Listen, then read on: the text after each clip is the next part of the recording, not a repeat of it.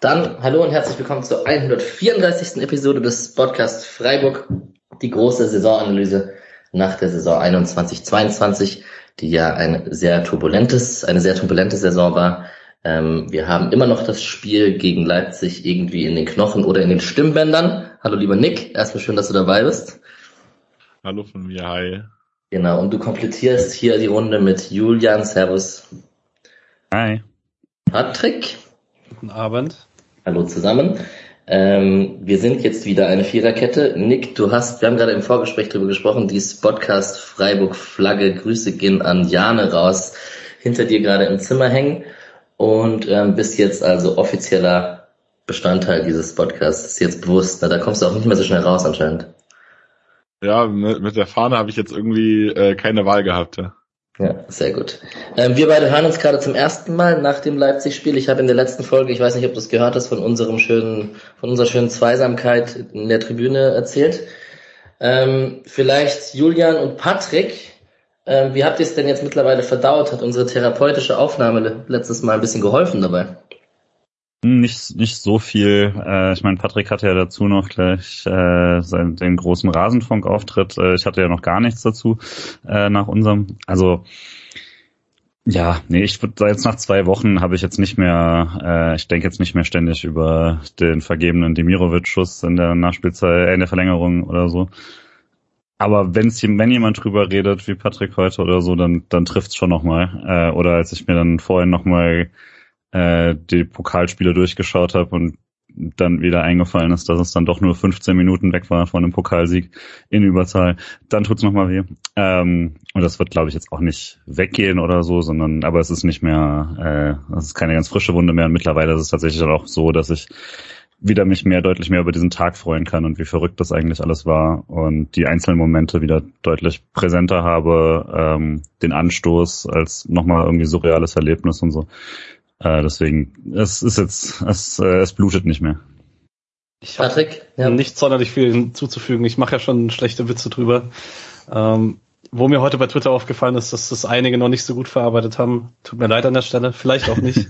ähm, ja, machen wir einfach nächstes Jahr wieder und diesmal holen wir es.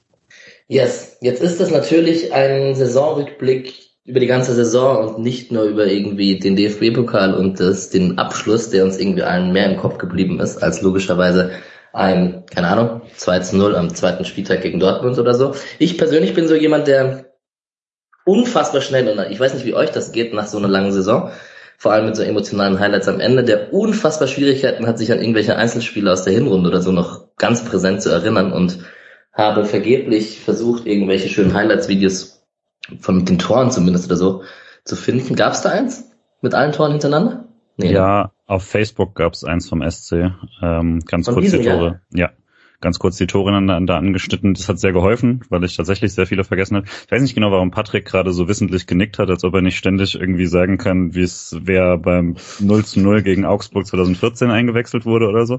Aber ähm, das hat tatsächlich nochmal geholfen, so dieser, äh, allein das, das den frühe Sieg gegen Dortmund habe ich den wunderschönen Grifo-Freistoß wieder äh, gar nicht mehr so präsent gehabt. Und äh, das, das, das hat geholfen, aber es gibt leider keinen coolen langen Zusammenschnitt, wie es da manchmal gab, so zehn Minuten oder so. Ich möchte kurz zu meiner Verteidigung sagen, dass mein Langzeitgedächtnis sehr viel besser ist als mein Kurzzeitgedächtnis. Äh, und mir vorhin auch aufgefallen ist, beziehungsweise beim nochmal hören vom Rasenfunk, dass ich wenn das Max nicht erwähnt hätte, das 6-0 in Gladbach verdrängt hätte, weil das irgendwie diese Einzelspiele überhaupt nicht mehr präsent waren bei mir. Deswegen kann ich das für diese Saison absolut nachvollziehen, weil aber glaube ich auch selten die Emotionalität am Ende so hoch war wie dieses Jahr. Ja, und dem Herren, der ganz viele Podcasts macht und bei Balljungs unterwegs ist und bei den Pressekonferenzen am Start ist und so, wie geht's dem so? Hat, ist die Hinrunde noch präsent zum Beispiel?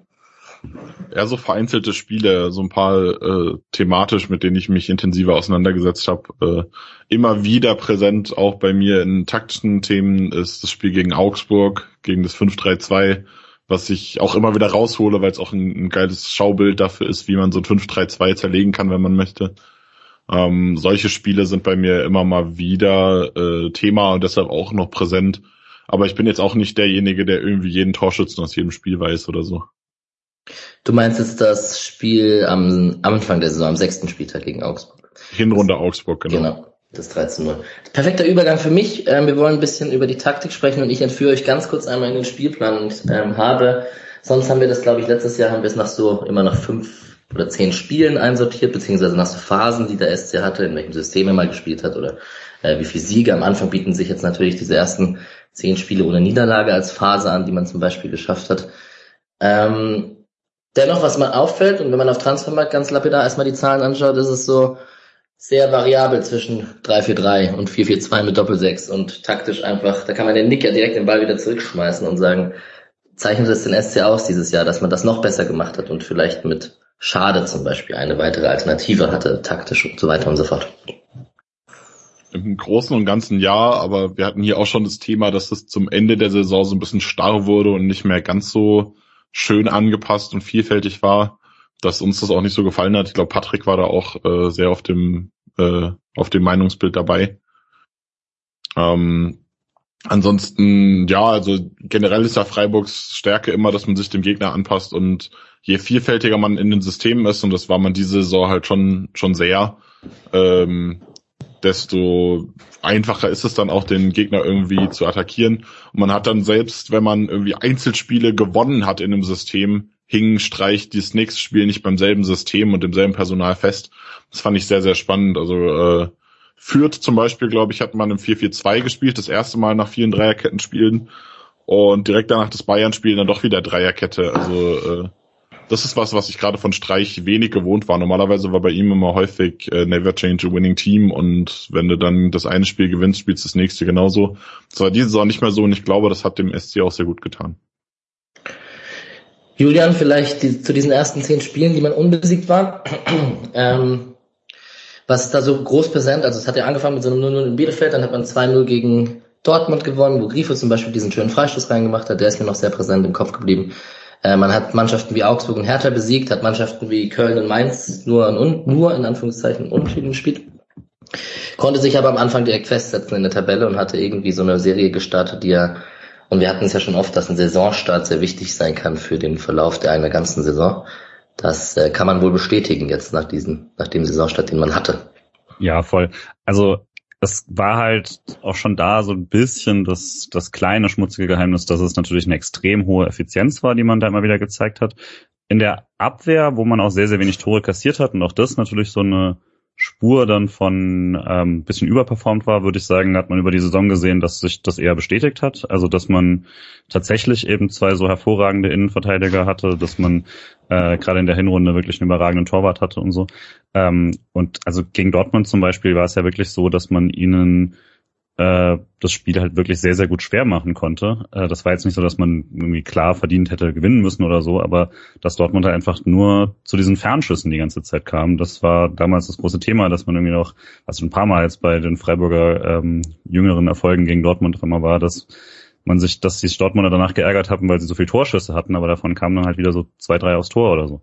Und das war dann ähm, gerade dieser Anfang, hat, also das war auf jeden Fall sehr, sehr ähm, positiv und effizient, was man da gemacht hat. Hätte auch ein bisschen mehr schiefgehen können, aber ich fand schon, da hat man halt diese starke Defensivleistung gesehen. Ähm, die Effizienz ist dann später ein bisschen abhanden gekommen, würde ich sagen. Aber insgesamt war das dann schon so die Story der Saison, die sich da langsam abzeichnet. Und was man am Anfang halt nicht wissen konnte, ohne jetzt schon so in die Spielanalyse gehen zu wollen, ähm, hat also Nico Schlotterbeck als nochmal so äh, Breakout-Star hatten ihn ja schon vorher gut erwartet ähm, aber das war dann schon sehr schnell erkennbar, dass man damit halt nochmal eine, eine Möglichkeit auch in der Eröffnung hat, äh, die neu war und die zusammen dann mit der extrem aggressiven Verteidigung, die er da hatte, ähm, schon auch ein neues Freiburg da gezeigt hat.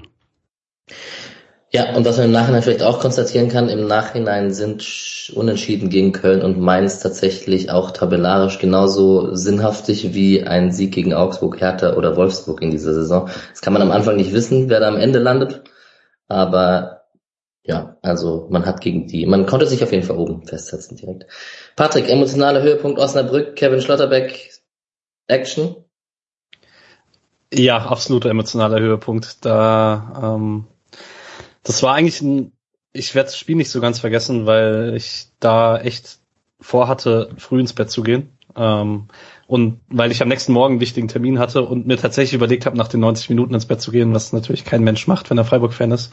Ähm, und dann war ich nach diesem Spiel so buzzing, dass ich halt bis halb zwei wach lag und mich dann gefragt habe, ob ich überhaupt noch schlafen gehe.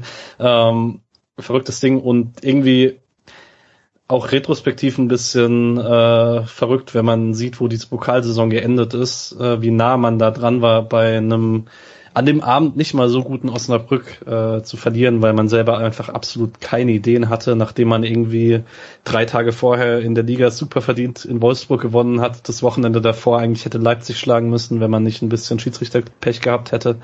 Ähm, dass man dann in Osnabrück irgendwie sich so durchzittert, ist fast ein bisschen passt nicht so ganz zu der Phase, aber war natürlich emotional nochmal ein wichtiger Push, denke ich beim Thema emotionaler Höhepunkt, äh, was, was wir, also weil das Spiel wurde ja auch schon angesprochen von Nick und ich würde das dann schon als für mich den Höhepunkt der Hinrunde auch bezeichnen.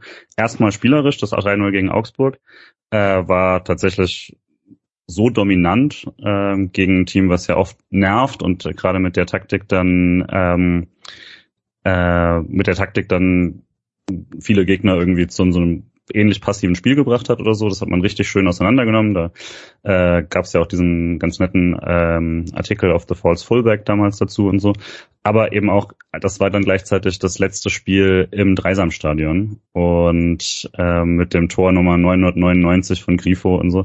Und danach Streich in der, also auf der, äh, auf der Nord nochmal ähm, mit dem, mit dem Megafon in der Hand und so da war ich ja leider nicht, aber würde sagen, quasi vom für die Hinrunde war das auf jeden Fall so mein Highlight. Ähm, und also es hat halt auch so toll gepasst, dass es am letzten Abend, wo man dann so irgendwie unkende Freiburger dann ja gerne sagen, ah, das letzte Spiel, das versaut man bestimmt oder sowas, stattdessen so ein gutes Spiel hingelegt hat und ähm, sich dann so würdig davon tatsächlich nochmal verabschiedet hat. Sehr gut. Auf jeden Fall. Und nach dem Osnabrück-Spiel bis zum nächsten DFB-Pokalspiel vergehen viele Spiele, sind zehn an der Zahl, also bis zum Hoffenheim-Spiel dann wieder im Januar. Und ähm, da ist eigentlich gar nicht so die krass gute Phase, wenn man sich einfach die Ergebnisse anschaut. Man hat dreimal hintereinander verloren gegen München, Frankfurt und Bochum. Und da erinnere ich mich auf jeden Fall dran, wie wir dann geschrieben haben, es ist unglaublich, dass man trotzdem noch oben drin ist in, in, an der Tabelle, weil man so einen Saisonstart eben hatte. Ähm, vielleicht Nick, da war auch das Spiel gegen Frankfurt dabei. Du kennst dich jetzt ziemlich gut aus äh, mit der mit der SGE auch. Ähm, schlechte Phase vom SC oder einfach ähm, auch wegen der Effizienz, die Julian schon angesprochen hatte, einfach folgerichtig? Ich glaube, die Phase war so dieses typische, alles gleicht sich irgendwann wieder aus. Ähm, also das, das passt da ganz gut, einfach in diesen, diesen drei Spielen, äh, beziehungsweise auch dann, dann Hoffenheim war ja auch nicht so gut. Äh, dass man einfach sagt, ja, da war dann halt das, das Glück nicht so auf der Seite. Äh, ja. Dann ähm, komme ich doch vielleicht einfach zum Jahreswechsel einfach mal. Dann hatten wir dieses 2 zu 1 gegen Leverkusen zum Ende der Hinrunde, ähm, das sicherlich auch ein Höhepunkt war mit Schade am Ende, das 2 zu 1 mal 84. Minute, dafür war das, glaube ich, glaube ich, habe ich vorhin nachgeguckt, also war es auch sicher so. Ähm, und dann ähm, ist man in die Winterpause oder hatte die, eine sehr verkürzte Winterpause. Ähm, Bielefeld unentschieden, Dortmund große Klatsche, 5 zu 1. Und dann haben wir das besagte Hoffenheim-Spiel im Pokal gehabt, ähm, bei dem man in die nächste Runde einziehen konnte. Eines der besten Spiele. Es kommt vielleicht nachher bei meinen Awards auch noch vor. Ähm, ein, ein Highlight für mich auf jeden Fall. Und war ja eine gute Reaktion gegen Hoffenheim zu gewinnen, gegen Stuttgart zu gewinnen, nachdem man gegen Dortmund so eine Klatsche kassiert hat. Und bis zum Spiel in Bochum hatte man dann noch Mainz unentschieden und zwei Siege nochmal gegen Augsburg und Hertha. Patrick.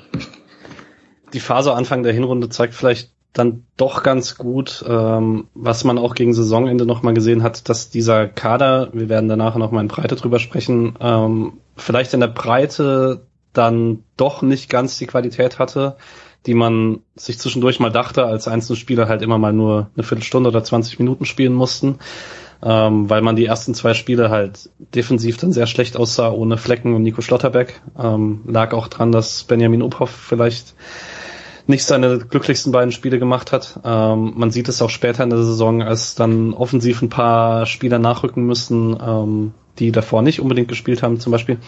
Ähm, da hat man gesehen, okay, der Erfolg in der Hinrunde basierte auch zu einem großen Teil der, äh, darin, dass man halt die ganze Hinrunde gesund war. Das äh, ist schon nochmal außergewöhnlich.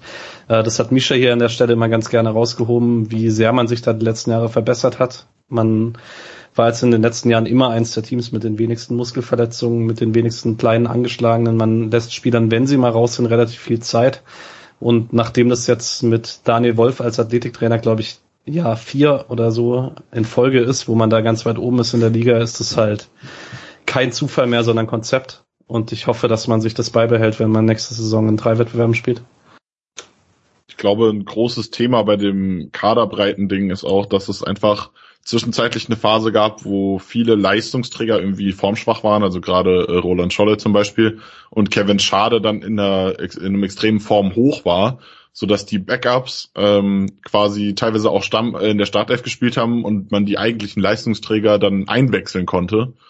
Und zum Ende der Saison war es dann wieder umgekehrt. Ein Roland Scholloy war in seiner guten Form und ein Kevin Schade war, okay, in dem Fall jetzt verletzt, aber ähm, dann hatte man halt nicht mehr den Fall, dass man so viele Leistungsträger auch mal entspannt auf der Bank lassen konnte und dann von der Bank bringen konnte.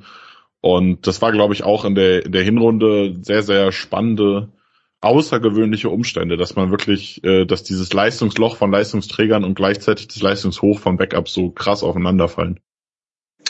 Ich habe noch eine Rückfrage an dich, Nick. Ähm, wenn man sich den Spielplan anschaut, ich habe es jetzt gerade erzählt, sechs Punkte gegen Hertha, sechs Punkte gegen Augsburg, sechs Punkte gegen Stuttgart. Was auffällig ist, sind diese zwei Spiele Köln-Mainz hintereinander, wo man dreimal unentschieden und einmal gegen Köln noch verloren in der Hinrunde hat. Ist es irgendwie so, kann man sagen, dass manche Teams dem SC nicht so liegen wie andere von der taktischen Herangehensweise vielleicht auch? Ich glaube, dass gerade Mainz zum Beispiel ein Team ist, was halt äh, durch die durch die Kampfstärke, die Mainz hat, einfach ähm, viel dem SC entgegenzusetzen hat. Ähm, dann ist es auch gerade Mainz ein Team, was halt ähnlich wie der SC sehr, sehr stark Gegner angepasst spielt. Und wenn halt beide Gegner angepasst spielen, dann passiert es das häufig, dass die sich neutralisieren. Wenn also auch wenn eigentlich der SC die bessere Mannschaft sein müsste und es dann trotzdem gewinnen sollte, merkt man dann halt gerade in solchen Spielen gegen starkes Mainz, äh, dass das gar nicht so selbstverständlich ist. Und ja, Köln, Köln würde ich da jetzt rausnehmen. Ich glaube, das ist bei Köln diese Saison auch viel Zufall gewesen, was da passiert ist. Also sehr offensiv gespielt und dann in guten Spielen hat man sehr gut gespielt und in schlechten sehr schlecht. Ich glaube, das ist, das ist nicht unbedingt was mit dem taktischen Thema zu tun hat, dass man da jetzt nicht so gut aussah. Hm, ich würde bei Spielen gegen Mainz und dann auch Union, was ja auch ein Thema ist, wo man einmal verliert und einmal unentschieden spielt. Ähm, man hatte einfach in der Vergangenheit unter Streich äh, immer mal wieder so Spiele gegen physisch starke Gegner, in denen man sich den Schneid hat abkaufen lassen. Und gefühlt hat Streich immer noch diesen Dämon bei sich im Kopf, dass das gegen Mainz und Union ja nicht passieren darf und äh, dass er da so ein bisschen überanpasst vielleicht, ähm, die deren Stärken ein bisschen zu sehr aus dem Weg gehen äh, möchte und dann die eigenen offensiven Qualitäten ein bisschen außen vor lässt. Also das war gerade das 0-0 in Mainz und in Union in der Hinrunde. Das waren halt die beiden krassen Ausreißerspiele in der Hinrunde, weil man da sehr viel auf Physis gesetzt hat und weg ist von diesem, man möchte immer mit Ball gestalten. Das äh, hat sich dann halt auch im Ergebnis und an der Anzahl der eigenen Torschüsse und sowas ganz gut ausgezeichnet. Ich fand es so geil, ich war das Hinrundenspiel Mainz im Stadion, weil ich zufällig gerade in Frankfurt war an dem Wochenende und dachte mir, ey, komm, fährst halt rüber kurz nach Mainz, gehst dahin. Ähm, war mit meinem Bruder da im Stadion und ich habe die Aufstellung gesehen und dachte mir nur, äh, Schallei schade auf den Halbpositionen und habe zu meinem Bruder gesagt, es wird ein richtig ekliges Spiel. Und es war auch nicht schön anzusehen. Also es war, wenn man es, es war mein, mein erstes SC-Spiel im Stadion das ich live gesehen habe. Und dann habe ich so ein Spiel gespielt und es ist gleichzeitig war es echt scheiße anzuschauen und andererseits war es halt auch wirklich so True SC einfach. Ja, es war nicht das erste Spiel von Julian. Ähm, ich frage dich gleich mal ähm, bezüglich äh, den emotionalen Schlusspunkten jetzt zu der Saison. Also wir hatten das Bochum-Viertelfinale dann mit besagtem Schalai, ähm, Verlängerung, wir werden uns alle daran erinnern, 2 zu 1. Ähm, und dann haben wir eine Phase bis zum Hamburg-Spiel und dann wurde man ja auch schon ein bisschen emotionaler. Oh, man ist im DFB Halbpokal, ähm, DFB Halbfinale und ähm, hat dann ein Unentschieden gegen Leipzig, hat nochmal Wolfsburg besiegt, Frankfurt besiegt, das kennst du ja auch gut, und, und Bochum besiegt nochmal 3-0 in der Liga, bevor wir dann nach Hamburg gedüst sind. Zumindest einige von uns, du ja ein bisschen verspätet. Ah, da habe ich es wieder untergebracht. Ja. ähm, aber emotionale Schlussphase beginnt so langsam. Hm? Ja, teilweise habe ich, ich dachte teilweise dann, ob es nicht quasi schon zu viel wird für die Mannschaft und sich dann nicht mehr so auf die Liga konzentriert wird, aber zumindest bis so die letzten, also bis zum Mai, wo man dann drüber diskutieren kann, ähm, passiert das an sich nicht so richtig, aber ab, ab dem Hamburg-Spiel quasi ähm, bricht dafür dann halt die Verteidigung ein. Da kann man dann fragen, an was das liegt. Aber zumindest so die Phase ist halt eigentlich auch wieder eine ähm, sehr, sehr erfolgreiche, wo man ja wirklich zwischen der Köln-Niederlage Anfang Februar und ähm, und eben äh, Anfang Mai verliert man genau ein Spiel, das ist gegen Bayern. Also das ist schon dafür, dass man über diese lange Serie in der Hinrunde gesprochen hat und sowas, ist das schon überragend, dass der äh, also wie wie konstant man da eigentlich war. Dafür, dass ich auch die Rückrunde irgendwie als leicht schlechter in Erinnerung hatte oder so und auch sich das dann teilweise spielerisch niederschlägt, auch wegen paar fehlender Spieler etc ist das halt immer noch auch für Freiburger Verhältnisse eine extrem, ähm, extrem gute Saison. Und das hat dann auch, glaube ich, sehr geholfen, das so mitzunehmen nach der Corona-Zeit, dass dann das Stadion auch wieder sehr gut, also sehr, sehr laut war und dass äh, die Eingewöhnung in das ähm, noch etwas seltsame neue Stadion deutlich besser funktioniert hat, glaube ich, damit, dass man ähm, eben gleich so große Spiele mitnehmen konnte. Dieses Wolfsburg-Spiel mit dem äh, späten großartigen Schlotterbeck-Tor, wo die ganze Südtribüne total ausrastet und auch wenn es dann nicht ganz klappt, aber das, die, das 2-0 hinten liegen gegen Gladbach und dann 3-2 drehen und so ähm, und dann noch den späten Ausgleich kassieren, das hat dann, glaube ich, schon extrem gut getan ähm, und hat auch dazu beigetragen, dass dann dieses, äh, dass es dann die letzten Wochen ähm, so eine extrem gute Stimmung dazu war, schon vor dem Pokalfinale. Yes, ähm, DFB-Pokal-Halbfinale, dann das 3-3, was du erzählt hast gerade schon. Dann hatte man dieses 4-3 in Hoffenheim, bevor man die letzten drei Spiele der Saison leider verloren hat gegen Union Berlin, Leverkusen und Leipzig. Und jetzt könnte man am Schluss nochmal Patrick die Frage stellen, ob diese drei Niederlagen immer noch wehtun, weil man auch die Champions League in der eigenen Hand hatte am Ende kurz. Und ähm, dieser Lars Stindl Kopfball tut mir persönlich irgendwie weh, weil der war irgendwie unnötig. Mhm. Ähm, so ein das Unionsspiel klammer ich irgendwie aus, aber das Leverkusen-Spiel zum Beispiel, da wissen wir ja alle, dass es auch Leipzig am Ende äh, noch das Unentschieden geschafft hat und so. Ja, stimmt, stimme ich zu. Ähm, da fand ich die Aussage von Max Jakob Ost sehr schön, der meinte, der Ausgleich eingeleitet von den beiden einzigen Gladbachern im Stadion, die diesen Ausgleich eigentlich noch wollten, nämlich Hermann und Stindl, weil die Fans wollten ihn nicht mehr und der Rest der Mannschaft auch nicht. Ähm, Hütter vielleicht noch, ähm, der ist aber jetzt kein Gladbacher mehr. Ähm, ansonsten, ja, die Phase tut schon weh. Ähm, aber unabhängig von den Ergebnissen, finde ich, weil irgendwie das Gefühl war, also es war halt irgendwie mehr drin. Also ähm, man hat das Unionsspiel ein bisschen verpennt, war jetzt allerdings auch ein bisschen folgerichtig, weil man die Woche davor in Hoffenheim einfach sehr, sehr viel Spielglück hatte. Ähm, Leverkusen fand ich ganz in Ordnung. Das war äh, nach den zwei, drei richtig schlechten Defensivspielen hat man dann halt in Leverkusen ein bisschen klassischeren Freiburg-Fußball gespielt und hätte dieses Spiel auch nicht verloren, wenn man am Ende halt nicht mit neun Leuten nach vorne anrennt. Ähm, und ja, das Pokalfinale war.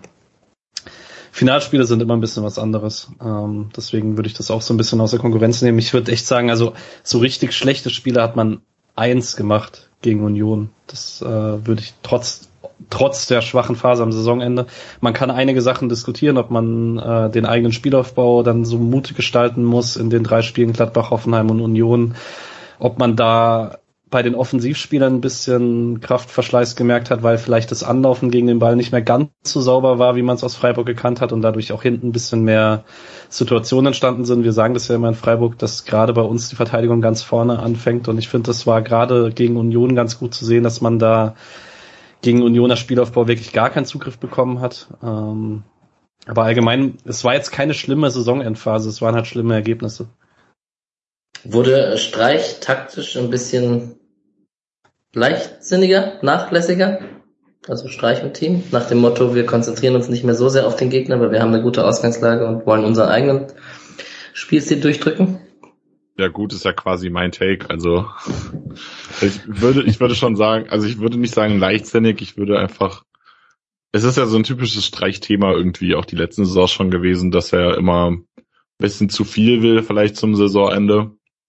Das finde ich, also ich finde es jetzt auch nicht dramatisch. Also man hat ja auch mit diesem, wir spielen unseren Fußball gute Spiele gemacht. Also Bochum zum Beispiel, wo auch irgendwie äh, ich mich gefragt habe, hey, ist doch dasselbe wie das letzte Mal und es, da lief es nicht gut zum Beispiel und da hat man es dann doch besser gemacht. Also es gab auch positive Überraschungen aus diesem, aus dieser in Anführungszeichen Naivität heraus, aber es war halt auch zum Beispiel Union, was halt nicht so gut lief.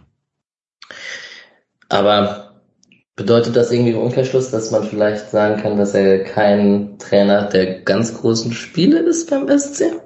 Wahrscheinlich nicht. Nee, das würde ich gar nicht behaupten. Patrick, Patrick, ja, nee, würde ich echt nicht sagen. Also ähm, schwer, schwer da jetzt einen geordneten Take zu, zu machen. Ähm, ich finde, dass das Finalspiel sehr gut gecoacht war. Außer der, also zumindest äh, Anfang des Spiels, die Einstellung auf Leipzig. Vielleicht hätte man da ein bisschen früher agieren können. Ich fand auch die Herangehensweise in Leverkusen völlig sinnig. Ähm, Union war halt die logische Konsequenz und irgendwie dann aber auch nicht so ganz unberechtigt, weil man ja gegen Gladbach und Hoffenheim halt, trotzdem mit dieser sehr aktiven Spielweise fast sechs Punkte geholt hätte. Dann ist Union halt leider Union.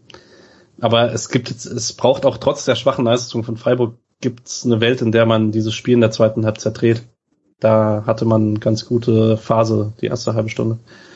Zumal man ja dazu sagen muss, das kam ja auch nicht aus dem Nichts. Also man hat ja äh, Hoffenheim dann in Dreierkette gespielt, äh, also so da versucht sich anzupassen und da war die erste Hälfte ja nicht so gut. Und dann hat man zur, zur Hälfte wieder auf Viererkette umgestellt und dann ist man dann halt doch wieder bei Viererkette geblieben. Also es war im Prinzip so ein bisschen das, was ich vorher gelobt habe, dass Streich auch äh, nach Siegen mehr angepasst hat, äh, ist dann am Ende so ein bisschen zum Verhängnis geworden. Ich glaube, wenn er äh, Hoffenheim Viererkette gespielt hätte und es wäre von Anfang an erfolgreich gewesen und dann hätte er sich überlegt, okay, wir können gegen Union noch auf Dreierkette umstellen. Aber gegen Hoffenheim hat er halt auf Dreierkette umgestellt, es lief nicht. Und dann hat er auf Viererkette umgestellt und dann lief es wieder richtig gut. Von daher war es dann irgendwie in der Schlussfolgerung sinnvoll, dass man es gegen Union auch wieder in der Viererkette probiert hat. Auch wenn es halt nicht fun funktioniert hat dann, aber äh, ja, also es hat halt dann die Woche davor nicht gut funktioniert mit Anpassen. Aber ich würde auf jeden Fall diesen Take große Spiele wegnehmen, weil klar, du hast dann gegen Union quasi die Champions League verspielt, aber es war halt dann auch nur ein Ligaspiel. Und du hättest gegen Leverkusen ja auch nochmal die Chance gehabt, dich nach oben zu kämpfen und äh, da lief es dann spielerisch auf jeden Fall wieder besser und auch die großen Spiele im Pokal waren diese Saison, bis auf Osnabrück vielleicht, äh, alle ziemlich gut. Von daher, ich denke schon, dass die großen Spiele eigentlich äh, sehr, sehr gut funktioniert haben, es halt dann so ein paar Ausrutscherspiele einfach drin waren. Würde zumindest in Bochum widersprechen. Das war im Pokal nicht sehr, sehr gut. das war ein sehr guter letzter Moment, aber leider nicht, ja. Alright, das wär's so mh, mm, ungefähr zum Spielplan und zur Saison gewesen. Ähm, Patrick und ich schmeißen uns die Moderation ja hier so ein bisschen hin und her zu. Ähm, wer zum Leipzig-Spiel die ganze Folge anhören möchte, kann das gerne in der Episode 133 machen. Dann nehmen wir das ganze Spiel nochmal emotional und auch taktisch auseinander. Und dann übergebe ich an den Patrick und wir gehen die Mannschaftsteile durch. Genau, ähm, dass wir zumindest über jeden Spieler im Kader schon mal gesprochen haben, ähm, habe ich so ein bisschen die Mannschaftsteile aufgeschlüsselt und damit es hier nicht zu lange wird, diese Folge, ähm, denke ich, dass ich jede Frage, die ich mir zu den Spielern aufgestellt, äh, aufgeschrieben habe, erstmal nur einem stelle und wenn ihr was dazu sagen wollt, jemand anderes, dann redet einfach dazwischen. Ähm, genau. Und würde von hinten nach vorne im Tor anfangen. Ähm, da hatten wir Marc Flecken, der 37 Pflichtspiele gemacht hat, 43 Gegentore bekommen hat, 11 mal zu 0. Äh, Benny Uphoff, der drei Spiele gemacht hat und neun Gegentore bekommen hat und Noah Atobolu, der nur in der dritten Liga eingesetzt wurde. Und ich stelle gerade mal Nick die erste Frage, weil ich glaube, dass er da den äh, strongesten Take dazu hat. Wenn du die Entscheidung retrospektiv nochmal treffen müsstest, war die Entscheidung von Flecken über Müller im letzten Sommer die richtige? Das ist richtig assi. Boah, äh, qualitativ für dieses eine Jahr vermutlich schon, ja. Möchte jemand noch ausführen und äh, Marc Flecken vielleicht ein bisschen loben für diese Saison, Julian? Ja, also ich hatte ja letztes Jahr, dass, äh, dass ich lieber Flecken haben würde, auch wenn ich natürlich, also zumindest wenn man einrechnet, quasi den einen musst du kaufen und den musst du dann erstmal neu bezahlen und solche Sachen. Ähm, erstmal war ja die einzige wirkliche Sorge vor der Saison, wie gesund ist er für den Rest des Jahres und äh, war das jetzt quasi diese extrem gute Leistung, die er als äh, Backup hatte von Spolo, war das jetzt ein ähm, kurzer Monat oder zwei oder ist das das Konstante? Und da würde ich schon sagen, gerade die Hinrunde hat dann auf jeden Fall selbst die hohen Erwartungen nochmal übertroffen. Ähm, die Rückrunde dann nicht mehr ganz. Ähm, aber also, dass man jetzt quasi von äh, der Nationaltrainer weiß nicht, wer du bist, zu äh, zur Berufung Nationalmannschaft und Spielen kommt in, einem, in einer Saison, ist schon mal äh, sehr, sehr stark. Ähm, und also, dass man auch eben, dass er mit dem Ball am Fuß äh, die Ruhe da hatte, die Zirkulation mit ihm gut funktioniert hat und dazu eben herausragende Paraden kamen, ähm, denke ich, war ja auch soweit Konsens, einer der besten Torhüter der Liga in der Hinrunde. Äh, gab da jetzt die Diskussion in den letzten Wochen, ob er dann, ob die Rückrunde, weil die Kicker ihn da nicht mehr in die Top Ten gepackt hat, ob das ein bisschen zu scharf ist oder nicht. Ich glaube, so tief hätte ich ihn da nicht gesehen auf jeden Fall und hatte immer noch ähm, und habe mich auf jeden Fall zu keinem Punkt unwohl mit ihm gefühlt oder so.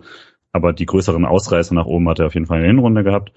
Und ähm, wenn er jetzt nächste Saison bleibt, dann fühle ich mich immer noch äh, mit ihm sowohl im Tor wie mit äh, lange keinem Torhüter mehr, obwohl Freiburg immer sehr, sehr gute Torhüter hatte in den letzten zehn Jahren. Daher Bombensaison, würde ich insgesamt sagen.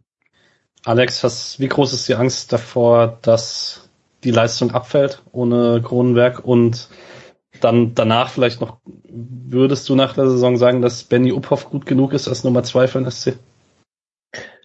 Ich bin da immer etwas skeptischer und glaube, dass der Abfall der Leistung, also ich kann mir kaum vorstellen, dass ein Torwarttrainer so einen krassen Einfluss hat. Jetzt hat aber der SC so viel gute Torhüter in den letzten Jahren rausgebracht, dass es irgendwie kein Zufall mehr sein kann.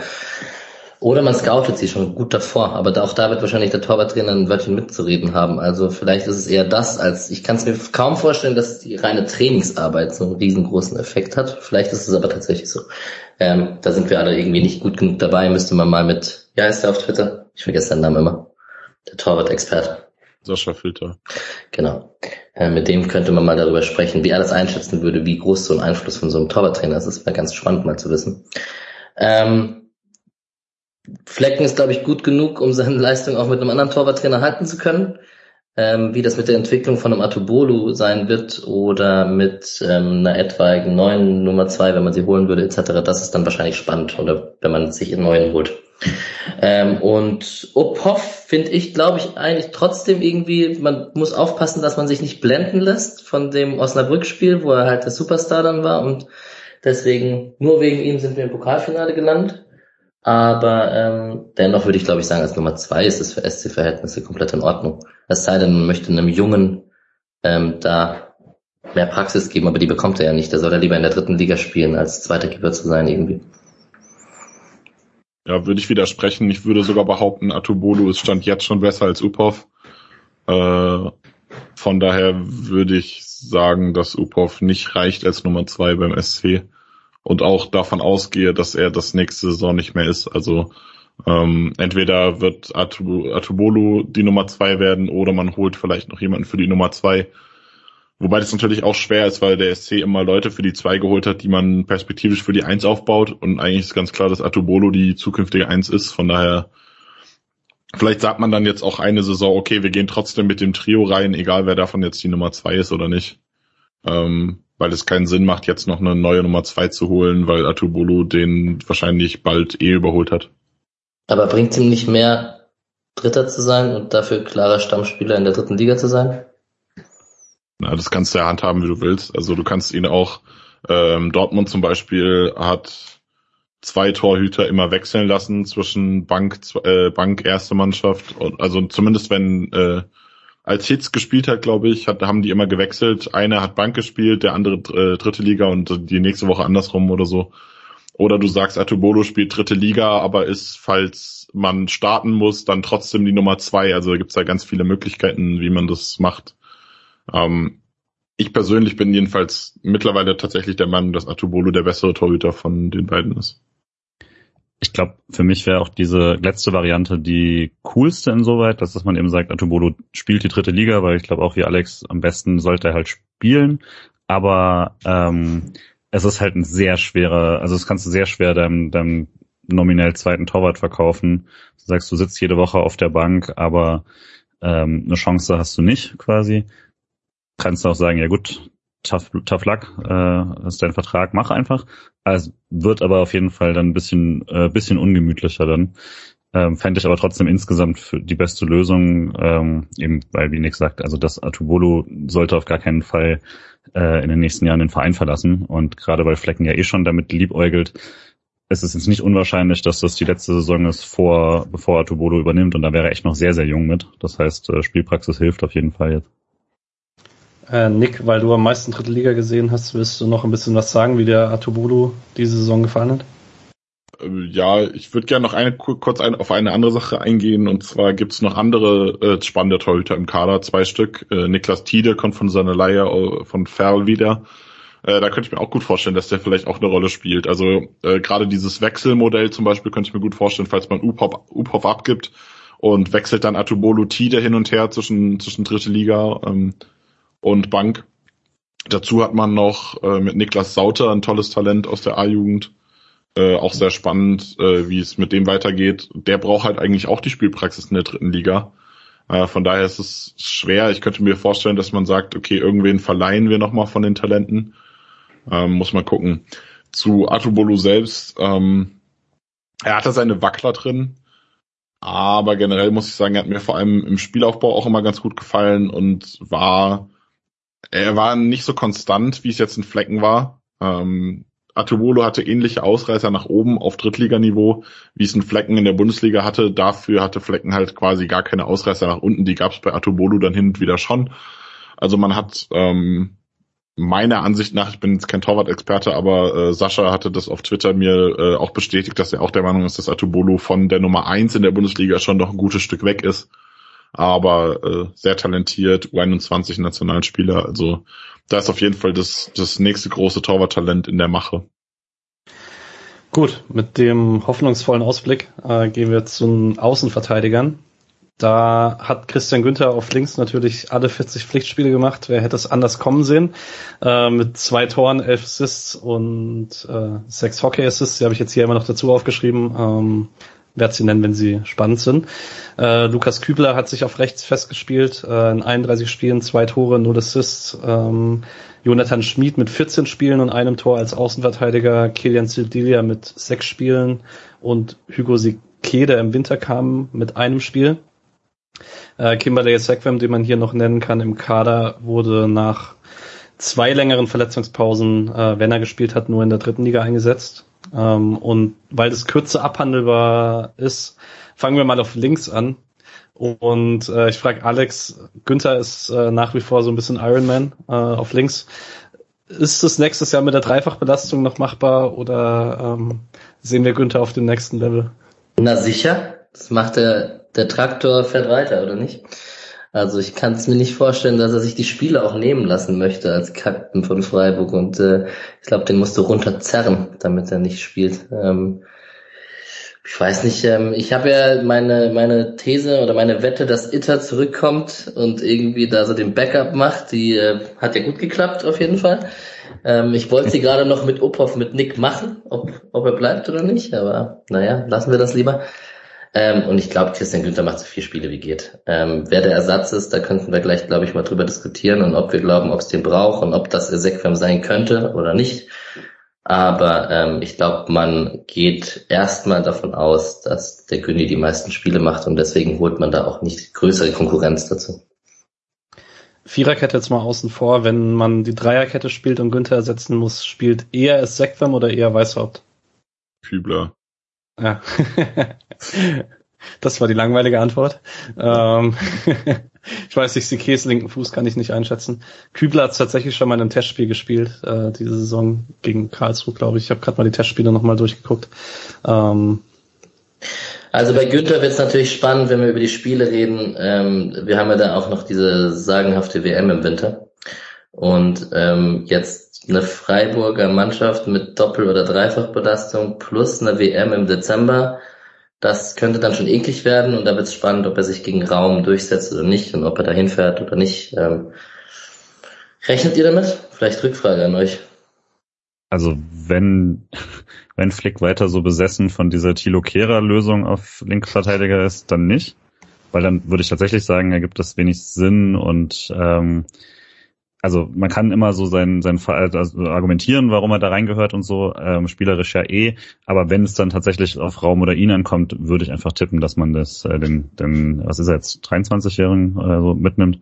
Ähm, aber ja, also ich, ich kann es mir vorstellen, aber ich würde schon sagen, dass er so ein bisschen wie Grifo in bei Italien oder sowas, er ist in, in genau diesem erweiterten Raum, wie letztes Mal halt auch und ähm, ob das dann, äh, erweiterter Raum, aber ob das, äh, ob das da, äh, ob das dann reicht, ich weiß es nicht.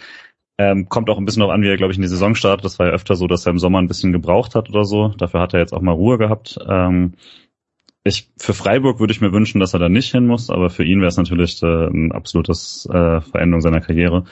Ähm, gönnen würde ich es ihm, aber ich glaube, die Chancen sind nicht so groß, wie man es in Freiburg die ganze Zeit äh, annimmt. Ich hatte die Diskussion mit auch noch da. Ja, Großens ist auch noch da. Ja, ich hatte die Diskussion mit äh, Nick gestern, glaube ich, ähm, während dem Länderspiel. Vorgestern war das Länderspiel. Äh, dass Günther halt eigentlich der beste Viererketten-Linksverteidiger ist, den Deutschland da hat, aber halt als Dreierketten-Linksverteidiger schlechter ist als Raum und als Großens. Aber Flix sieht halt scheinbar Kehrer als den besseren Viererketten-Linksverteidiger, deswegen ähm, ist dann halt wahrscheinlich kein Platz mehr. Ähm, es sagt man vielleicht an der Stelle kurz, wenn wir gerade bei links sind. Ähm, das sah in der dritten Liga schon noch äh, aus, als wäre er sehr weit weg. Er hatte für sein Alter auch eine sehr schwierige Saison äh, mit zwei längeren Verletzungspausen, dann Drittliganiveau und so. Ähm, der sah diese Saison sehr weit weg aus. Ähm, ich würde die Hoffnung noch nicht ganz aufgeben, dass er gerade als Linksverteidiger, eher als als linker Innenverteidiger, äh, für nächste Saison eine Backup-Option ist, wenn er eine komplett gesunde Vorbereitung macht. Aber das ist Stand jetzt sehr, sehr schwierig zu beurteilen, würde ich sagen. Ähm, ja, also zu äh, Sekwan kann noch sagen, äh, hat wenig gespielt, weil er halt viel verletzt war, aber er wurde gerade zum Saisonende doch sehr oft auch leistungsbedingt in der dritten Liga ausgewechselt. Also ähm, ich Ezekwem hätte ich vor der Saison gesagt, den kann man mal verleihen in die hohe dritte oder zweite Liga. Jetzt stand jetzt würde ich tatsächlich sagen, dass er noch nicht mal zweitligareif ist. Von daher, ähm, also ich sehe in ihm gar keine Option für den Bundesliga oder Euroleague-Kader nächste Saison und eigentlich auch, äh, ja, perspektivisch muss man sehen, aber ja, ich denke auch eher äh, linker Flügel, Linksverteidiger als Innenverteidiger. Ja, also für nächste Saison geht's mir ähnlich. Ich würde ihm halt trotzdem nochmal sagen, das war also schwierig, ist vielleicht noch ein Understatement, weil er halt wirklich mehrfach äh, zwei bis drei Monate verletzt war und das halt in dem Alter dazu, aber also das Maximum, was er gemacht hat, waren dann halt immer wieder so äh, sechs Spiele am Stück und das ist dann schon sehr, sehr wenig für jemand, der dann, äh, der das natürlich jetzt, der dann Rhythmus gebraucht hätte und so. Ähm, würde aber auch sagen, die Saison war eine verlorene Saison und ähm, dann müsste er jetzt einfach nochmal hoffentlich die Chance einfach so kriegen. Kein äh, Sequem Sedia Außenverteidiger à la Lorenzoni in der Euroleague, oder wie? Vielleicht hat er im sechsten Gruppenspiel, wenn wir bis dahin durch sind. Nick hatte ja den, den sehr guten Artikel zu der äh, Kader, den Kaderoptionen quasi, die man erfüllen muss mit Eigengewächsen und so. Aber da Freiburg da so gut aufgestellt ist diesmal, ähm, muss man eben auch keine Optionen da ziehen aus dem, äh, als muss jetzt mitkommen, weil Eigengewächs oder so. Ja, ja ist als U21-Spieler sowieso äh, B-Listenspieler, also gar nicht relevant für die gemeldete A-Liste. Aber ja, man hat äh, fünf Vereinseigengewächse und noch dazu sieben äh, B-Listenspieler, also äh, ohne Ende davon. Yep. Rechte Seite. Alex. Ähm, Kübi hat eine Entwicklung gemacht diese Saison, die vielleicht nicht mehr unbedingt zu erwarten war. Ähm, wir haben in den letzten Jahren immer mal wieder gesagt, wenn er gesund bleibt, könnte er genau das machen, was er jetzt gemacht hat. Jetzt hat er es gemacht. Ähm, war Stammspieler eigentlich rechts hinten ab Anfang der Hinrunde. Ähm, hat die Flexibilität hinten erhöht in der Zeit, wo man das mit Schade als rechten Schiedenspieler gespielt hat, weil er so gut den rechten Innenverteidiger äh, geben konnte. Geht dann noch was nach oben oder ist es jetzt Peak Hübler, die wir, den wir gesehen haben? Jetzt gibt's äh, in Deutschland auch nicht äh, so unfassbar viele Rechtsverteidiger, die so ganz, ganz hohes Niveau haben. Und wir haben doch mal gewitzelt, dass wenn der Kübi verletzungsfrei geblieben wäre und ein paar Jahre jünger wäre, wäre der selbst auch einer für noch höheres, hätte der vielleicht auch noch höher, für höheres berufen sein können. Ähm, total wichtig, dass er diesen Schritt gemacht hat, vor allem mit Schmieds äh, Corona-Infektion und seinem längeren Ausfall. Also das war tatsächlich gar nicht mal so unwichtig äh, man hat ja mit CK dann auch reagiert äh, und hat ihn dazugeholt. Ähm, für Sique dann bitter, weil man dann irgendwann drei hatte und man äh, nicht, nicht nur zwei Positionen hatte, die man befüllen musste.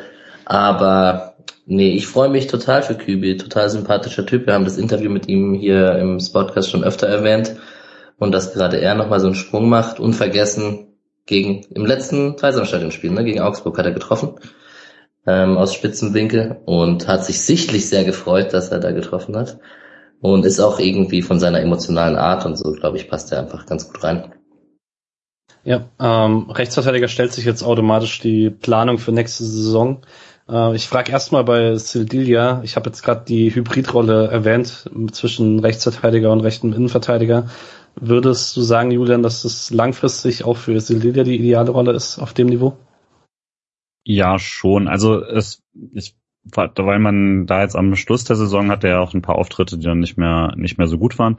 Ähm, auch da würde ich halt sagen, das ist echt gut, dass, dass die Spieler jetzt eben schon mal ähm, darauf gespielt haben und dann ähm, jetzt in Ruhe diese Vorbereitung bekommen. Ich finde, die körperlichen Anlagen sind auf jeden Fall da und dann, was halt vor allem gefehlt hat, waren die äh, richtigen Zuordnungen und äh, das, das, das Verständnis vom, vom Raum und sowas das war dann schon sehr sichtbar noch. Aber gerade das ist was, was ich eher Vertrauen habe, dass man das Leuten beibringt, als quasi, also ne, blöder, blöder alter Satz, aber Geschwindigkeit bringst du halt nicht mehr bei oder so. Und ähm, da solche Sachen, Kopfballstärke, ähm, das war schon, finde ich, gut genug, um dazu, äh, um da auf jeden Fall zu sagen, dass er da im erweiterten Kreis bleiben soll.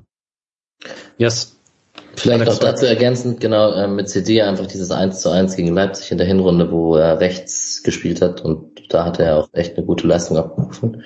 Und das war ja so ein bisschen sein, also nicht sein krasser Durchbruch, aber da hat er sich auf jeden Fall mal ins Rampenlicht schießen können.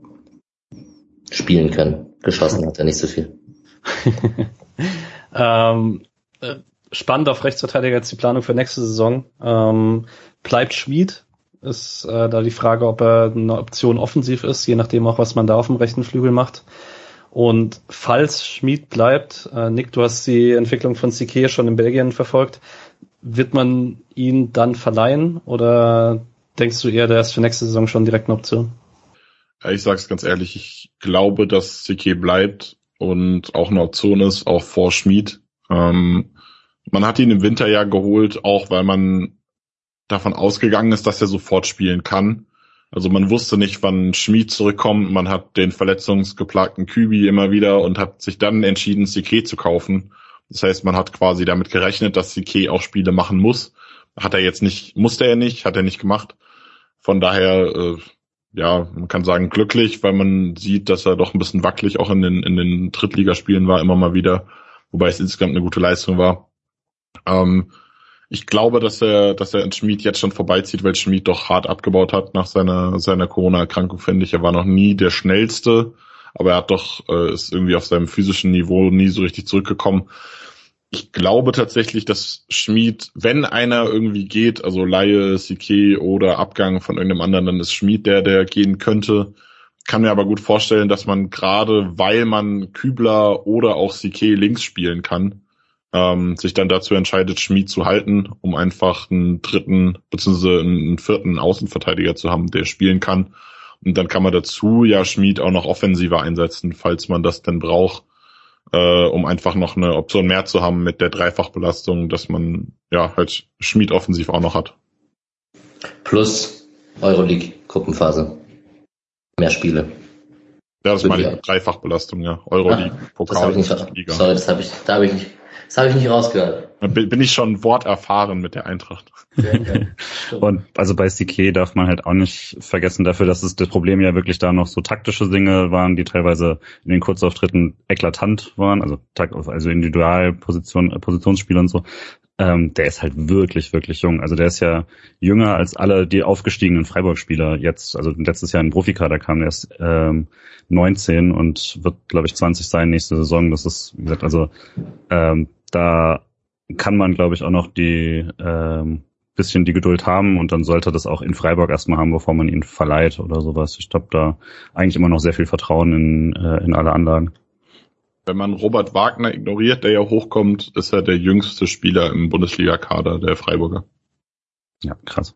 Ja, guter Punkt auf jeden Fall. Vergisst man gerne, weil er halt irgendwie schon anderthalb Profisaisons hinter sich hat. Ähm, wir gehen zu den Innenverteidigern und haben da ein beständiges Duo aus Nico Schlotterbeck und Philipp Lienhardt, die beide 38 Spiele gemacht haben. Äh, Nico Schlotterbeck noch mit vier Toren und zwei Assists, Philipp Lienhardt mit fünf Toren.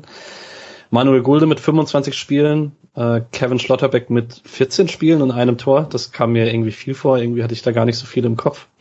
Ähm, Kilian Sildilia hat hier auf der Position 3 gemacht, äh, Kübi 2, wenn man die wahrscheinlich ist auch das ein bisschen komisch, weil diese Hybridrolle ja äh, dann immer die Folge war, wenn er Innenverteidiger gespielt hat. Und Dominik Heinz hat hier noch ein Spiel gemacht äh, in der Hinrunde. Und ich würde sagen, wir fangen einfach mit dem Tandem an aus äh, Nico Schlotterbeck und Philipp Lienhardt, ähm, die in ihrer Idealphase absolut perfekt ergänzende Stärken zueinander hatten. Und frag jetzt mal vielleicht Julian, ist das Niveau auf der Innenverteidigerposition reproduzierbar für Freiburg? Ich würde sagen, nein. Also das, man kann dann diskutieren, das gab, äh, hat, hat ja auch im Rasenfunk, aber es ist zumindest, kann man, kann man argumentieren, dass das das stärkste Innenverteidiger-Duo dieses Jahr war, oder zumindest eines auf jeden Fall der drei besten. Und das für, also, dass irgendein Mannschaftsteil vom SC Freiburg in dieser Diskussion ist, ist extrem. Ähm, die beiden haben dazu noch sehr, sehr gut zueinander gepasst. Der, ähm, teilweise wortwörtlich äh, im, im Spielaufbau, aber eben auch in der ähm, also in der Art und Weise des Spielens, der aggressive, teilweise zu aggressive Schlotterbeck mit äh, dem da etwas bedachteren Kevin, äh, mit dem bedachteren Lienhardt und so dazu. Das war eine extrem gute Paarung. Ich glaube nicht, dass man da jetzt nächstes Jahr in irgendeiner Form schlecht aufgestellt ist, aber dieses, diese herausragende äh, Dynamik wird man, glaube ich, nicht haben ähm, den zweikampfstärksten Innenverteidiger der Liga mit so einem Spielaufbau mit äh, Nico Schlotterbeck wird man eh nicht ersetzen können.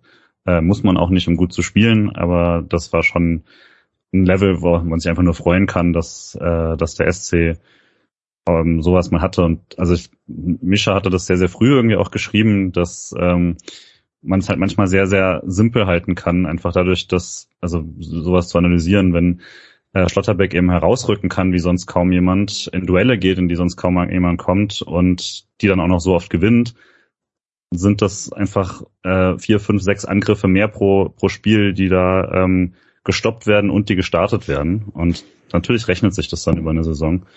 Und äh, ja, also allein diese, diese Spieleröffnung von links heraus, man wird nächstes Jahr immer noch gut aufgestellt, aber so fantastisch, glaube ich, wird man es nicht wiedersehen. Alex, wir hatten es jetzt ein paar Mal von der Saisonendphase vorhin bei den Spielen.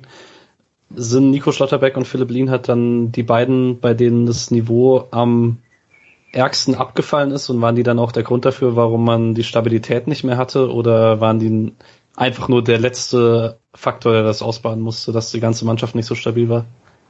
Ich glaube eher zweiteres, oder? Also ich würde es jetzt nicht an den zwei festmachen. Ähm, was ich noch sagen wollte, was ich noch sagen wollte zu den zwei, sind halt auch neun Tore, die die zwei zusammen gemacht haben. Also Lien hat fünf und Schlotterbeck vier. Das ist auch für die Innenverteidiger, glaube ich, ganz oben mit dabei in der Bundesliga. Und äh, ja, wir wissen die Freiburger Standardstärke ja zu schätzen, aber mal schauen, also kann Ginter auch, klar, aber neun Tore in einer Saison von einem Innenverteidiger-Duo, die beide irgendwie 38 Spiele gemacht haben, das ist schon auch einfach zahlenmäßig äh, schwierig wieder, wieder zu wiederholen. Ähm, ich weiß nicht, ich kann ja mal den Nick fragen. Ich glaube nicht, dass äh, Schlotterbeck und Lienhardt äh, verantwortlich gemacht werden können für die vielen Gegentore am Ende. Vielleicht ein bisschen für Schlotterbeck mit dem, seitdem er mit dem Wechsel sich beschäftigt hat, war er im Kopf nicht mehr da wahrscheinlich. Provokant natürlich. Man könnte kurz dazu sagen, ähm, Ginter war vor allem in der A-Jugend beim SC sautorstark, äh, 24 Tore in 46 Spielen. Danach in der Liga nicht mehr so krass, aber auch immer noch äh, sehr torgefährlich. Ich würde da kurz einhaken, äh, weil ich den Punkt noch machen wollte von allen Innenverteidigern, die seit dem Ginter-Debüt in der Bundesliga gespielt haben, haben nur fünf Leute mehr Tore gemacht. Also ist Ginter da schon im oberen mhm. Bereich. Äh, zur Diskussion, wer ist schuld an der an Stabilitätsabfall? Ich würde sagen, sowohl als auch.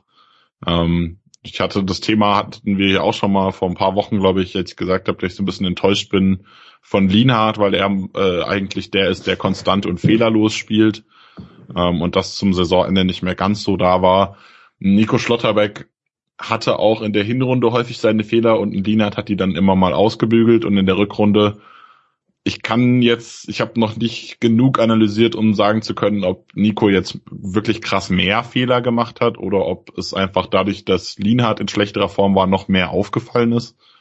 Ähm, aber ich glaube schon, dass auch das, das Innenverteidiger-Duo ein bisschen der Leistung abgesagt ist, aber halt auch einfach die komplette Mannschaft äh, in der Defensive nicht mehr ganz so gut funktioniert hat.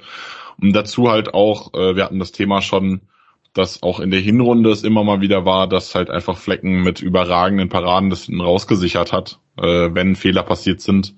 Und das war in der Rückrunde auch nicht mehr so. Flecken hatte keine, keine Lowlights, aber halt auch kaum Ausreißer nach oben und das äh, hat dann auch einen großen Einfluss. Zum einen natürlich direkt auf die Tore, aber zum anderen auch auf die Sicherheit der Mannschaft davor. Also gerade in den U-Pop-Spielen hat man gemerkt, wie unsicher diese Mannschaft dann auch äh, davor steht, weil sie Angst hat, die ganze Zeit den Ball irgendwie durchzulassen und dadurch passieren dann auch immer mal wieder mehr Fehler. Ähm, ich stelle Alex gerade mal, weil wir Ginter gerade schon erwähnt haben, äh, die erste Frage von Twitter, weil wir haben da die HörerInnen gefragt äh, nach Fragen für diese Folge. Ähm, Ludwig Eckmann hat da nämlich geschrieben, ob Ginter und Lienhardt das neue Nico und Kevin Stotterbeck sind, äh, dadurch, dass beide Rechtsfüßer sind äh, und sich da im äh, Weg stehen und würde dir da noch mit auf den Weg geben, äh, ob du Manuel Gulde da noch mit reinnehmen möchtest und äh, dich fragen, ob Manuel Gulde jetzt nach dem Ginter-Zugang das Heinz-Schicksal droht. Das glaube ich nicht. Ich glaube, Gulde ist der erfahrene Backup, den man auch behalten wird, über den man glücklich ist, dass man ihn hat. Auch da wieder Dreifachbelastung. Ähm, das hat sicherlich auch einen Einfluss auf die eine oder andere Entscheidung. Jetzt sind ähm, Ginter und Lienhardt erstmal keine Geschwister, die irgendwelche moralischen Bedenken haben, ihrem anderen den Platz wegzunehmen. Ähm, das ist vielleicht schon mal gut. Das feuert vielleicht den Konkurrenzkampf ein bisschen mehr an. Ähm, aber ich gebe dir natürlich recht, oder ich gebe Ludwig Ekmann in diesem Fall recht. Ähm, auch ich habe erstmal im Kopf das Gefühl, man hat das irgendwie unterbewusst oder man, man denkt einfach direkt, Lienhardt und Ginter sind sehr ähnliche Spielertypen. Ähm, ist aber davon, glaube ich, auch sehr schnell geblendet, dass Nico Schlotterbeck halt einfach so absurd gut und schnell in seinen Qualitäten war. Und in der Prä-Nico Schlotterbeck-Zeit hätten wir wahrscheinlich einfach ein Duo Ginter-Lienhardt einfach so genommen und hätten es für gegeben genommen, dass jetzt da kein Linksfuß dabei ist. Und nur weil jetzt Nico Schlotterbeck so unfassbar gut war, ähm, möchte man irgendwie gefühlt den 1 zu 1 ersetzen mit einem gleichen Spielertypen. Den gibt's aber einfach nicht. So, und das muss man, glaube ich, einfach hinnehmen und seinen Spielstil und seinen Spielaufbau ein bisschen anpassen. Dass der Ginter dir jetzt da keine Diagonalbälle auf rechts außen zu Schmied schlagen wird aus dem linken Fußgelenk, das ist auch irgendwie klar. Aber da muss er sich. nicht, weil Kübler da spielt, aber ja. Ja, das werden wir sehen. Nein. Wir, sind, wir reden vom sechsten Gruppenspiel in der Euroleague, Nick. Ist doch, ist doch klar. Ähm, ja, aber muss man, das muss man ein bisschen anpassen, muss man halt äh, in Kauf nehmen, dass Ginter sich einmal drehen muss und das Spiel zwischen Ginter, also wenn der jetzt, wenn Ginter jetzt der linke Innenverteidiger ist, wird er nicht das gleiche Spiel spielen können mit, mit Günther und Grifo auf der linken Seite, so wie Nico Schlotterbeck das gemacht hat. Ist ja auch klar. Aber ähm, nee, ich glaube ich glaube nicht, dass es erst dagegen spricht, dass die auch zusammen spielen können. Zumal an der Stelle könnte man äh, dann noch die Diskussion um die Linksfüße aufmachen ähm, und da auch einen äh, kleinen Vorgriff auf die nächste Saison schon mal machen. Kevin Schlotterbeck mit einer für ihn persönlich wahrscheinlich sehr enttäuschenden Saison. Ich glaube, dass er sich für Nico wahrscheinlich gefreut hat, ähm, das aber immer mit so einem kleinen Tropfen Wehmut äh, war. Jetzt ist er der einzige Linksfuß, der im Kader übrig bleibt. Stand heute. Äh, wir wissen nicht, ob da sich als Linksfuß was tut oder ob sich erst was tut, falls er auch noch gehen sollte, worüber wir nicht so ganz Bescheid wissen. Äh, deswegen an Nick, gibt's für Kevin Schlotterbeck eine Zukunft in Freiburg? Und wenn ja und wenn nein, braucht dieses Team noch einen Linksfuß? Das ist super spannend, weil es auch gleichzeitig super schade ist mit den, mit den Positionsfits. Nee, schade kommt später. Ihr hättet das Gesicht von Julian gerade sehen müssen. Ja. Ähm, weil Kevin Schlotterbeck der einzige Innenverteidiger ist, den ich nicht in einer Halbrolle sehen möchte und damit auch nicht als linken Innenverteidiger, aber gleichzeitig halt der einzige Linksfuß ist. Das heißt, er ist Linksfuß, aber er profitiert nicht davon, dass es sonst keinen Linksfuß gibt und das ist halt für ihn nicht schade, sondern bitter. Ähm, dass es halt in, in dem Fall so ist. Kann man ihn trotzdem in der Halbrolle spielen? Ja, bestimmt. Äh, man könnte ihn auch trotzdem dann einfach in der zentralen Rolle spielen und dann halt äh, die Spielverlagerung auf rechts außen von der zentralen Rolle spielen. Hat man so gemacht vorletzte Saison mit Gulde links, äh, Kevin zentral, Lienhardt rechts. Äh, könnte ich mir genauso auch wieder vorstellen mit einem Ginter auf der linken Seite, der auch keinen schlechten Fuß hat, aber jetzt halt diese langen Bälle nicht unbedingt schlägt. Äh, ich hatte das Thema mit Patrick, wir haben über Seyunchi gesprochen, heute, gestern, ich glaube heute. Äh, hatten auch das Thema, der hat einen sehr guten Linken, aber spielt auch mit dem Linken die Verlagerung eigentlich nicht.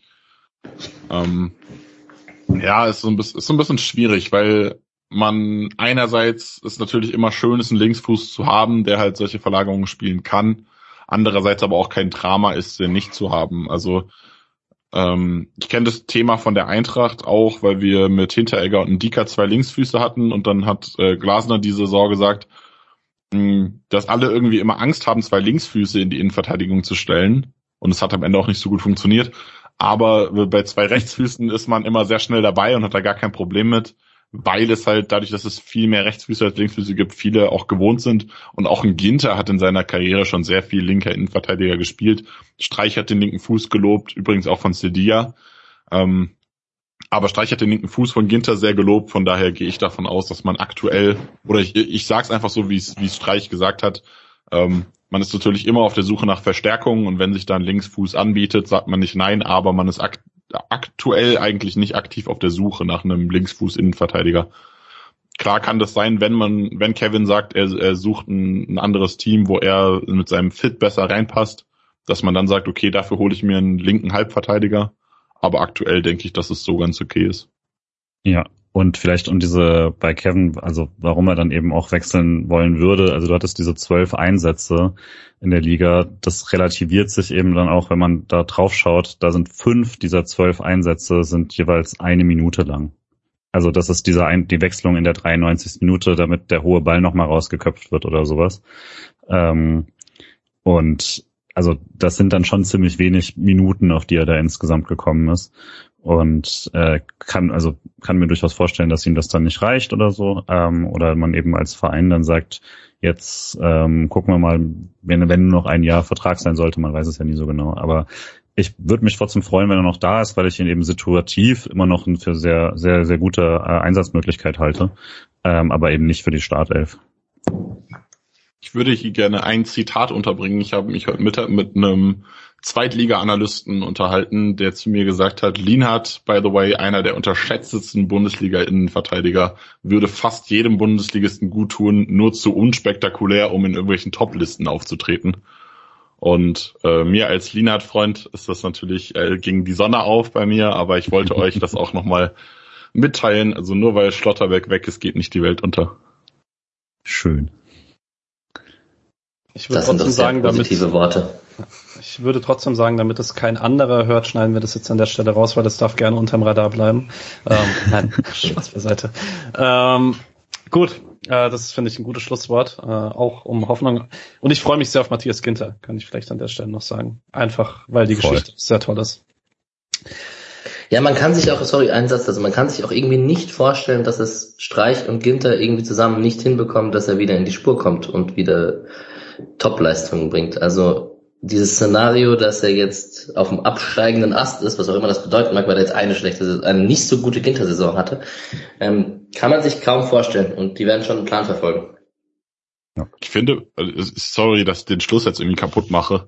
Äh, ich finde, dass Ginters Saison sehr viel besser, also sie waren nicht, nicht top oder so, aber sie war nicht im Ansatz so schlecht, wie sie sich schlecht geredet wurde, nur weil er bei Gladbach geht und irgendwie alle angepisst von ihm waren und er dann zwischendurch auf die Bank gesetzt wurde als äh, Denkpause, weil er äh, wechseln wollte. Also ich fand, die Saison war nicht gut von ihm und unter seinem Niveau, aber es war nicht so, als hätte er jetzt irgendwie voll die Grütze gespielt und komplett abseits des Bundesliga-Niveaus. Also der hat trotzdem noch, war trotzdem noch ein ordentlicher Bundesliga-Innenverteidiger diese Saison. Yes. Gut. Äh, zentrales Mittelfeld. Da hatten wir ein paar Spieler mehr, die Nee, eigentlich gar nicht hatten wir. Wir hatten nicht mehr. Egal. Wir hatten trotzdem einige Spieler, die da zum Einsatz gekommen sind. Äh, am meisten Maximilian Eggestein, obwohl das später dazu kam, weil er ab dem Moment alle gemacht hat. Äh, nämlich 36 Pflichtspiele mit zwei Toren und zwei Assists. Ähm, Nikolas Höfler war kurz raus in der Hinrunde, kommt deswegen nur 35 Spiele, drei Tore, sieben Assists, die beste Scorersaison von Nikolas Höfler, seit er in Freiburg ist, mit 32.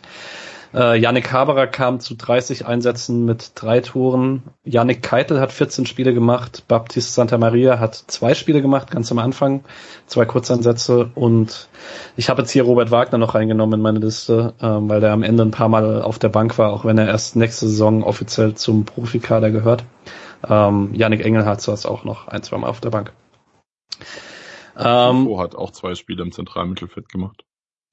Stimmt, aber Der äh, steht bei mir auf dem offensiven Flügel ähm, aus Gründen. Ähm, und The Life of Puckner hat äh, bei Twitter lauter Fragen gestellt zum zentralen Mittelfeld und ähm, ich hatte ja schon Fragen formuliert in dem Skript und dann ist mir aufgefallen, dass es fast eins zu eins dieselben sind. Deswegen kurzes Shoutout, dass du trotzdem erwähnt wirst. Ähm, aber ich stelle die nicht nochmal neu. Ähm, und würde erstmal zu Eggestein ähm, vielleicht Nick fragen, weil ich da glaube, dass die kritischste Stimmung vorherrscht. Ich möchte hier ein bisschen Provokation haben. Ähm, ist Eggestein die finale Lösung für die Acht in Freiburg und äh, wo sah es bei ihm schon gut aus und wo eher schlecht? Ja, ganz klar nein. Ähm, er hat das, das Ding bei Eggestein ist, er hat mich enttäuscht, aber gleichzeitig auch nicht weil ich mit dem Gedanken reingegangen bin, dass man genau das kriegt, was man bekommen hat, hatte aber gehofft, wenn Freiburg ihn holt und ihn quasi als Santa Maria Ersatz holt, dass dann mehr kommt ähm, und ich überrascht werde. Und dadurch, dass ich nicht überrascht wurde, war ich dann doch wieder enttäuscht. Ähm, er hat im Spiel gegen den Ball, was erstaunlich ist, weil er da in, in Bremen eigentlich immer so seine Probleme mit hatte, im Spiel gegen den Ball sehr gut funktioniert äh, gerade im Stellungsspiel mit Höfler dann auch sehr lange sehr gut funktioniert, äh, weshalb die sich festgespielt haben so ein bisschen. Gerade im Spiel nach vorne, aber seine, seine spielerischen Qualitäten, seine Qualitäten am Ball, die er eigentlich hat, gar nicht irgendwie groß aufs Feld bekommen. Ähm, das Thema war auch nach dem ähm, Pokaltor, war es letzte Woche, glaube ich, auch Thema, dass er äh, selten in die Position kommt, aber eigentlich ein guter Fernschütze ist. Ähm, und das hat er auch nicht geschafft, die Saison. Von daher, ja, er hat bestimmt auch noch Potenzial nach oben, auch wenn er jetzt schon 25 ist. Er kommt aus einer schwachen Zeit bei Bremen und muss sich da auch erstmal wieder so richtig rauskämpfen. Aber von dem, was ich diese Saison gesehen habe, ist für mich die acht die größte Baustelle im Kader vom SC. Möchte jemand ein Plädoyer für Eggestein halten? Nicht unbedingt für, aber also ich, ich fand es nicht so dramatisch und ich würde sagen, bei mir war es dann eher so, dass ich ihn jetzt in den letzten Monaten dann doch eher die, ähm, die schwächere Phase dann fand. Interessanterweise die, wo er halt auch fast jede Minute dann äh, durchgespielt hat. Ähm, ich fand schon, dass da zwischendurch durchaus sehr belebende Sachen mit dabei waren und ähm, ich könnte auf jeden Fall mit ihm auch in die neue Saison gehen äh, in dieser Rolle, einfach weil es dann zumindest hat man eine, eine spielerische Basis dann, damit die nicht irgendwie unterirdisch ist auf dem, in dem, äh, im zentralen Mittelfeld. Ähm, würde auch sagen, es gibt da auf, gäbe auf jeden Fall Spieler, mit denen man gerade, weil man weiß, wie und wo Höfler spielen wird, äh, das, das noch besser äh, ausnutzen könnte, auch die offensivere Option da ähm, sich besser einbringen sollte. Äh, gleichzeitig fand ich ihn auch immer wieder gegen den Ball durchaus eben dann gerade, das hat in der Rückrunde teilweise besser funktioniert, ähm, immer wieder eine gute Option. Ich, also ich sehe auch auf jeden Fall, dass man da upgraden kann. Ähm, aber wenn es jetzt nächste Saison dann tatsächlich heißt, okay, wir haben jetzt die Wunschlösung nicht ganz gefunden und das ist wieder Höfler, Eggestein und dann wer auch immer der Haberer Ersatz ist, ob intern oder extern, ähm, könnte ich damit auch leben. Also ich, ich glaube tatsächlich, dass äh, auch wenn es ja im, im, der Achter auch immer wieder genannt wird, auch bei den Interviews und sowas jetzt, wenn der SC dann, ich glaube nicht, ich glaube, es ist so ein bisschen wie beim Stürmer letztes Jahr, man, wenn man nicht den großen Wurf dann hat, wird man jetzt nicht irgendwie ähm, noch auf jeden Fall jemand holen müssen, wenn es nicht mit der Wunschlösung klappt. Was Alex, man bei Haberer, was man bei Haberer, äh, nee, Entschuldigung, bei Eggestein halt immer wieder sieht, und das hat man bei Bremen auch schon gesehen, ist das Tempodefizit. Ist einfach zu langsam. Ähm, im Antritt. Also er, das ist halt gerade was im, im Zentralmittelfeld brauchst du Antrittsschnelligkeit, Beweglichkeit und das hat, kann der Eggestein so krass nicht geben. Und das hemmt ihn dann immer wieder in seinem Spiel nach vorne, weil er die, in die Position nicht reinkommt. Er kann diese Flügelläufe wie Haberer oder Santa Maria nicht machen. Gleichzeitig ist er dann aber auch in der Defensive immer mal in einem in einer schlechten Position. Das ist wahrscheinlich das, was du am ehesten meinst, Julian. Äh, jetzt so generell gegen den Ball im Defensiv-Zweikampf, das ist das, was ich lobend meinte vorher. Bei solchen Sachen, da war er relativ gut, auch die ganze Saison durch, finde ich. Ich musste gerade schmunzeln bei, Hand, äh, bei, bei Beweglichkeit. Und was war das andere, was du gesagt hast? Äh, Antrittsschnelligkeit. Genau, da habe ich, musste ich an Kreisliga Alex denken, der ja auch zentraler Mittelfeldspieler ist. Ich musste über mich selbst schmunzeln, weil das nicht immer der Fall ist. Ähm, ich glaube, Eggestein ist einfach so ein Trainerliebling, Lückenstopfer. Am Ende spielt er nach einer guten Trainingswoche eh wieder und äh, man kann ihn irgendwie nicht rausnehmen. Vielleicht war es ein bisschen alternativlos, vielleicht war Haberer nicht in, also nicht der große Konkurrent für ihn, der ihn dann auch wirklich mal herausgefordert hat. Und Höfler sind wir uns, glaube ich, alle einig, dass der in dieser Saison ziemlich gesetzt war. Wenn es ein bisschen mehr Qualität als Haberer gewesen wäre, wäre Eggestein wahrscheinlich nicht auf seine 36 Spiele gekommen. Er war ja auch im Interview im Spotcast und war trotzdem sehr genervt, als er dieses eine Spiel gegen Dortmund dann rausrotiert ist, übrigens. Äh, das, das die 5 zu 1 Niederlage. Und kaum spielt Eggestein, ich hätte mal 5 zu 1 verloren, könnte man natürlich jetzt auch so argumentieren. Ähm, ich glaube aber Eggestein, Höfler, Keitel, Wagner plus irgendwas ist noch zu schwach und da wird auf jeden Fall noch was gemacht. Und ob diese Personalie dann Eggestein Druck macht oder ähm, einem Keitel oder einem Höfler eher Druck macht, das hängt natürlich auch irgendwie von der Personalie ab. Aber wahrscheinlich wird Eggestein trotz der Dreifachbelastung wahrscheinlich nicht so viele Spiele in der Bundesliga machen. Oder gerade weg, deswegen insgesamt vielleicht genauso viele, aber in der Bundesliga selbst wird er wahrscheinlich nicht auf so viele Einsätze kommen, wenn man einen geeigneten Spieler findet. Kurze Rückfrage zu Haberer. Würdest du, denkst du, dass es die Qualität ist, weswegen er nicht gespielt hat, oder würdest du eher sagen, dass der Abgang eine Rolle gespielt hat und er vielleicht sonst gespielt hätte, falls er nicht gegangen wäre? Und wie sehr tut dir denn persönlich der Haberer Abgang weh? Mir persönlich tut er irgendwie nicht so weh, obwohl er so lange da ist, was schon irgendwie für sich selbst spricht. Ähm, da ist wohl ich weiß nicht, ich bin jetzt auch nicht der größte, nachtragendste Mensch und verlange unfassbar viel Dankbarkeit von Spielern, die man jahrelang mit sich rumträgt, darum geht's nicht. Aber er ist jetzt nicht so die Vereinslegende, wie es ein Höfler sein wird am Ende seiner Karriere. Äh, ansonsten, ich glaube, es war die Qualität trotzdem. Ich glaube nicht, sonst wäre er nicht im Kader, wenn, wenn das Vertrauensverhältnis oder wenn das so irgendwie der Abgang so eine große Rolle spielen würde, dass er das Streich und Trainerteam oder wen auch immer das nervt, dann wäre er auch nicht im Kader sonst. Und ähm, er ist trotzdem auf seine 30 Spiele gekommen, hat drei Tore gemacht und hätte fast das Pokalfinale für uns entschieden. Also, naja, so schlimm kann es dann auch nicht gewesen sein am Ende. Ja, also ich weiß, das ist ja, Nick ist ja großer Haberer Fan und das mhm. sei mir auch auf jeden Fall zugestanden, ich verstehe es ja auch, aber ich würde auch zumindest sagen, dass es das für mich nicht erklärt, dass man irgendwie sagt, gut, der geht eh oder so, dass man dann die letzten Spiele, also dann hätte, das würde Sinn ergeben, wenn man ein Talent auf Augenhöhe hat oder sowas, aber, genau. oder dass es dann bei einem 50-50-Ding, dass man dann eher sagt, gut, dann nehmen wir den, der langfristig da ist oder so, aber würde zumindest sagen, dass sich Haberer dann offensichtlich insgesamt auch nicht und auch für mich auf dem Platz nicht aufgedrängt hat als klare äh, Lösung. Am Schluss hätte ich ihn ein paar Mal lieber gesehen in einigen der Spiele, auch von Anfang an. Das würde ich auf jeden Fall auch mitgehen und da hat es mich ein bisschen geärgert. Aber über die Saison denke ich, ähm, also ist mir die Erklärung, Streich ist noch sauer wegen damals oder so, äh, oder dass er jetzt geht, reicht mir nicht, weil ich glaube nicht, dass man dann jemanden deswegen nicht aufstellt dauerhaft. Ähm, und ja, wir werden sehen nächstes Jahr, wie es dann, wie es mit anderer Konkurrenz läuft und so. Aber ich glaube schon, dass Eggestein sich halt, wie du sagst, ne, also auch im, Training und sonst was ähm, so angestellt hat, dass Streich das einfach immer gut findet.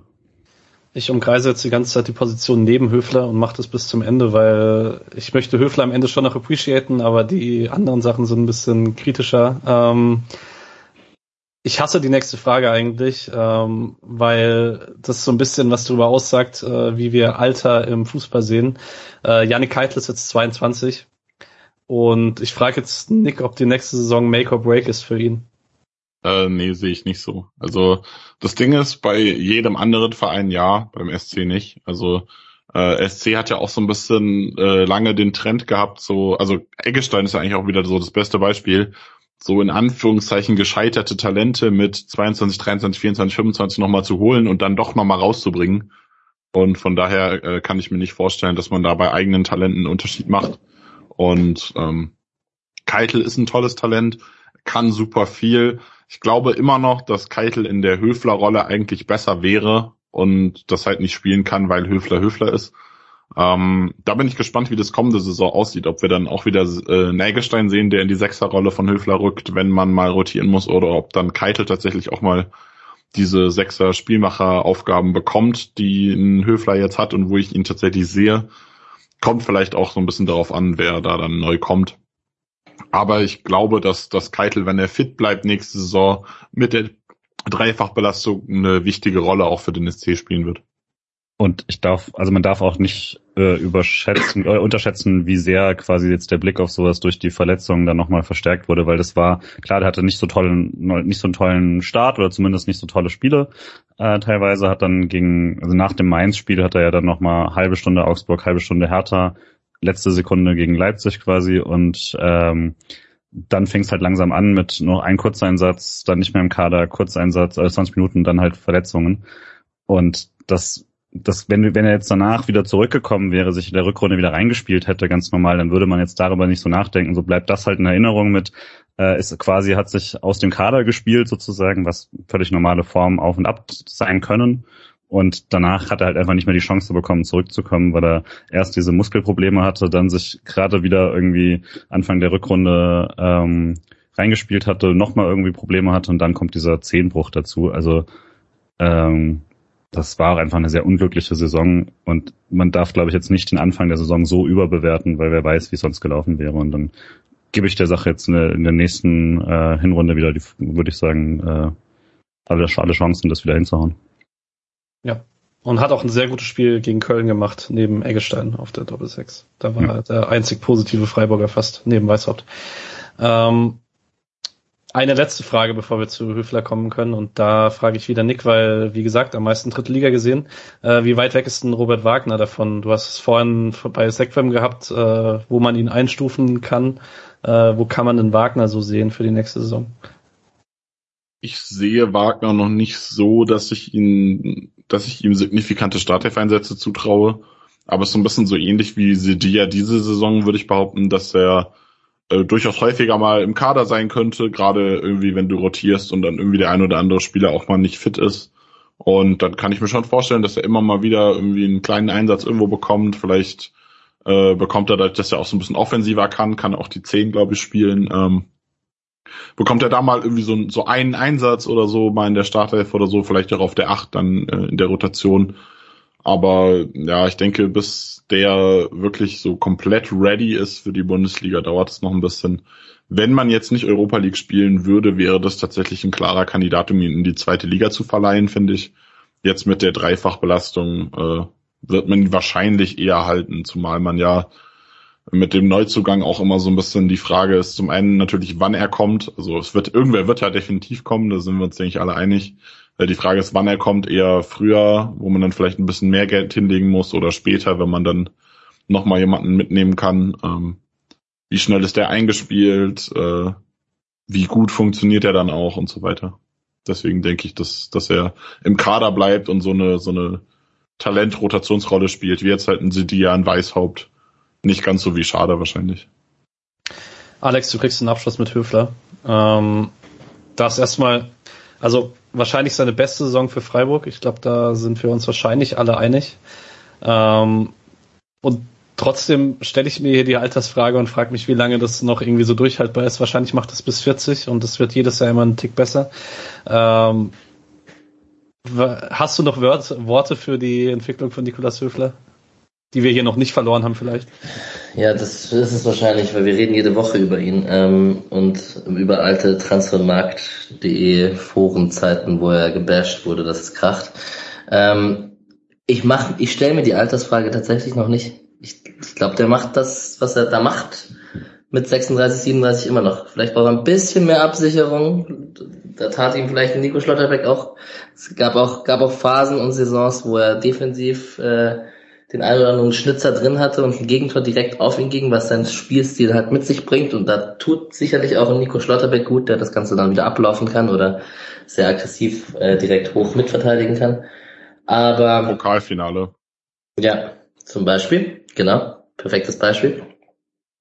Aber ich stell, ich, ich glaube nicht, also mit Ball auf keinen Fall. Vielleicht wird er gegen den Ball ab und zu mehr Probleme bekommen mit dem Alter, aber ich glaube nicht in den nächsten eins, zwei Jahren.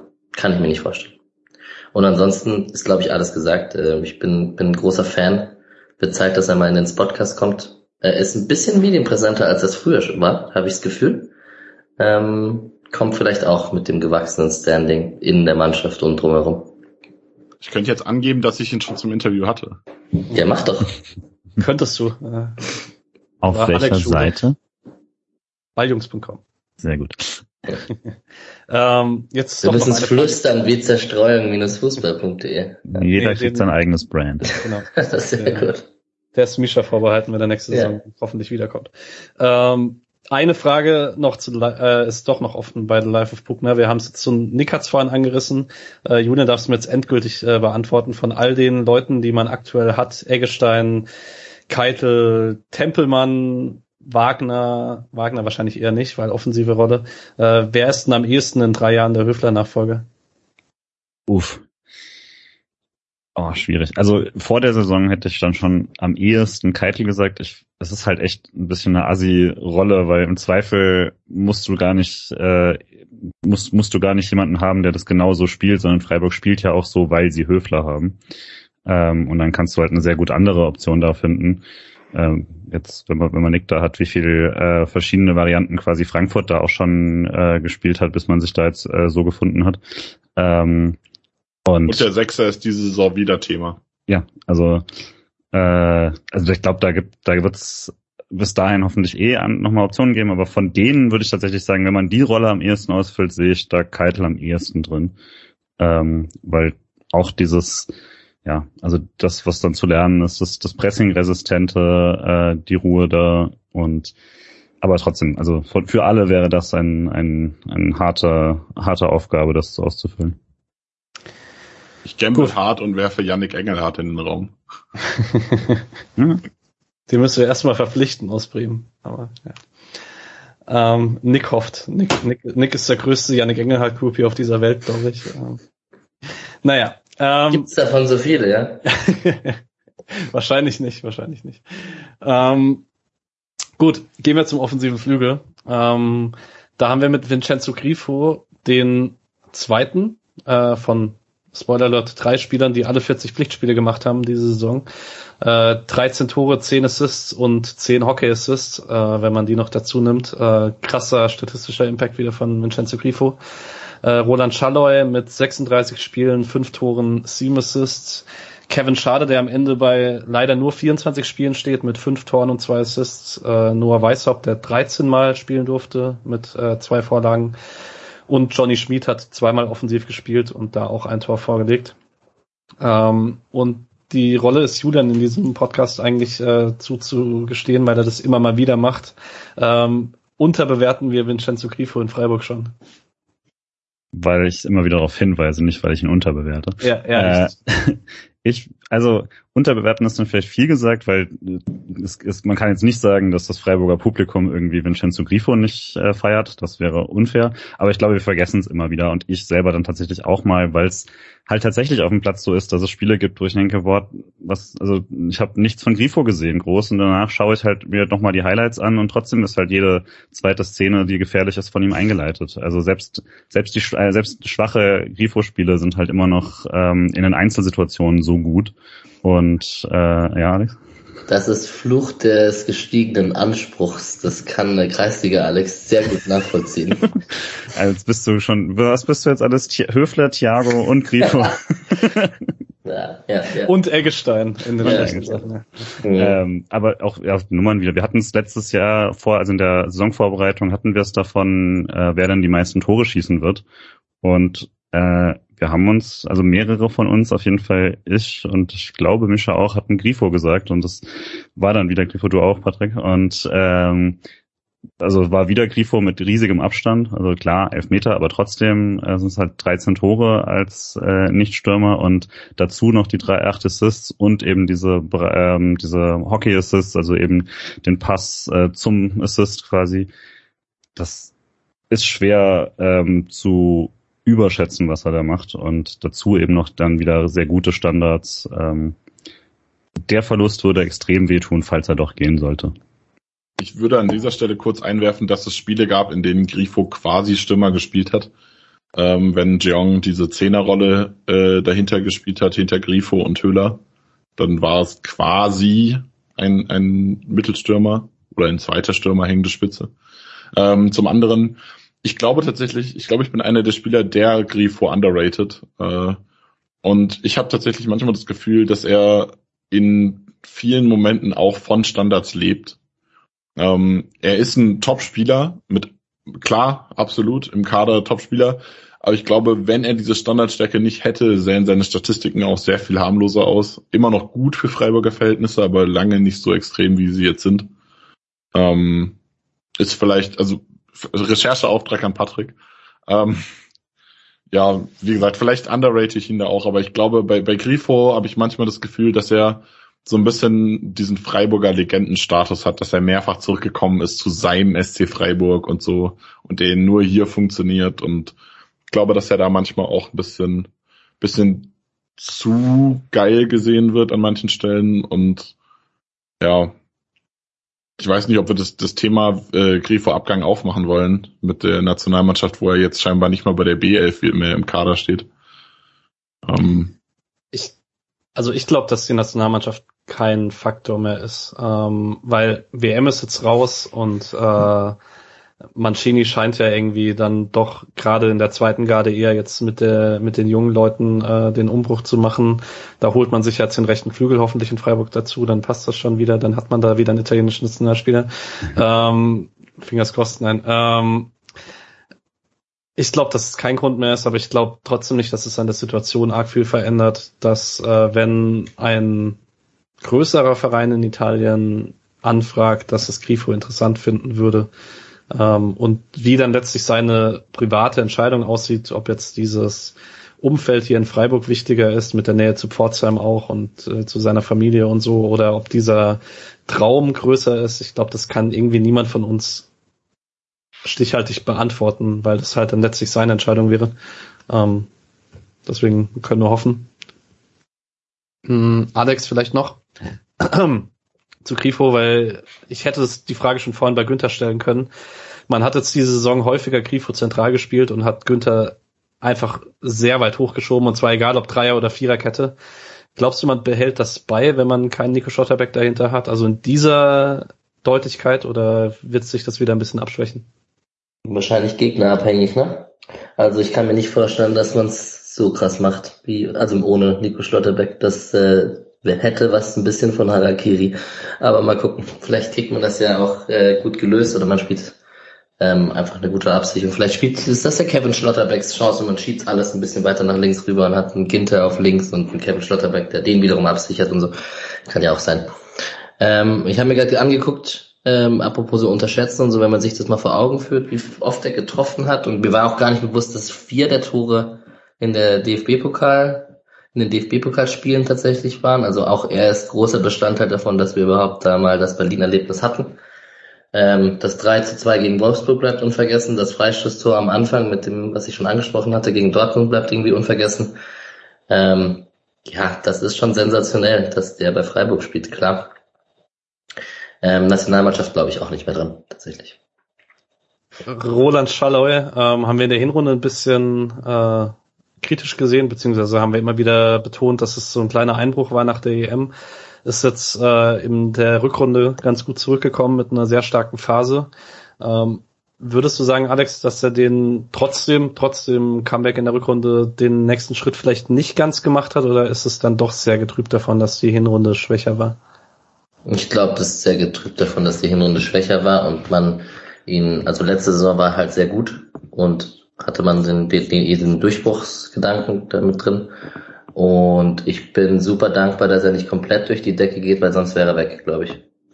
Also drei, vier mhm. Tore mehr und ein paar Assists mehr, dann wäre der so ein Kandidat, bei dem ich mir vorstellen könnte, dass der nochmal wechseln würde, weil er vielleicht ein besseres Angebot hat. So habe ich das Gefühl, er könnte weiter ein ganz stabiler Freiburger Stammspieler bleiben.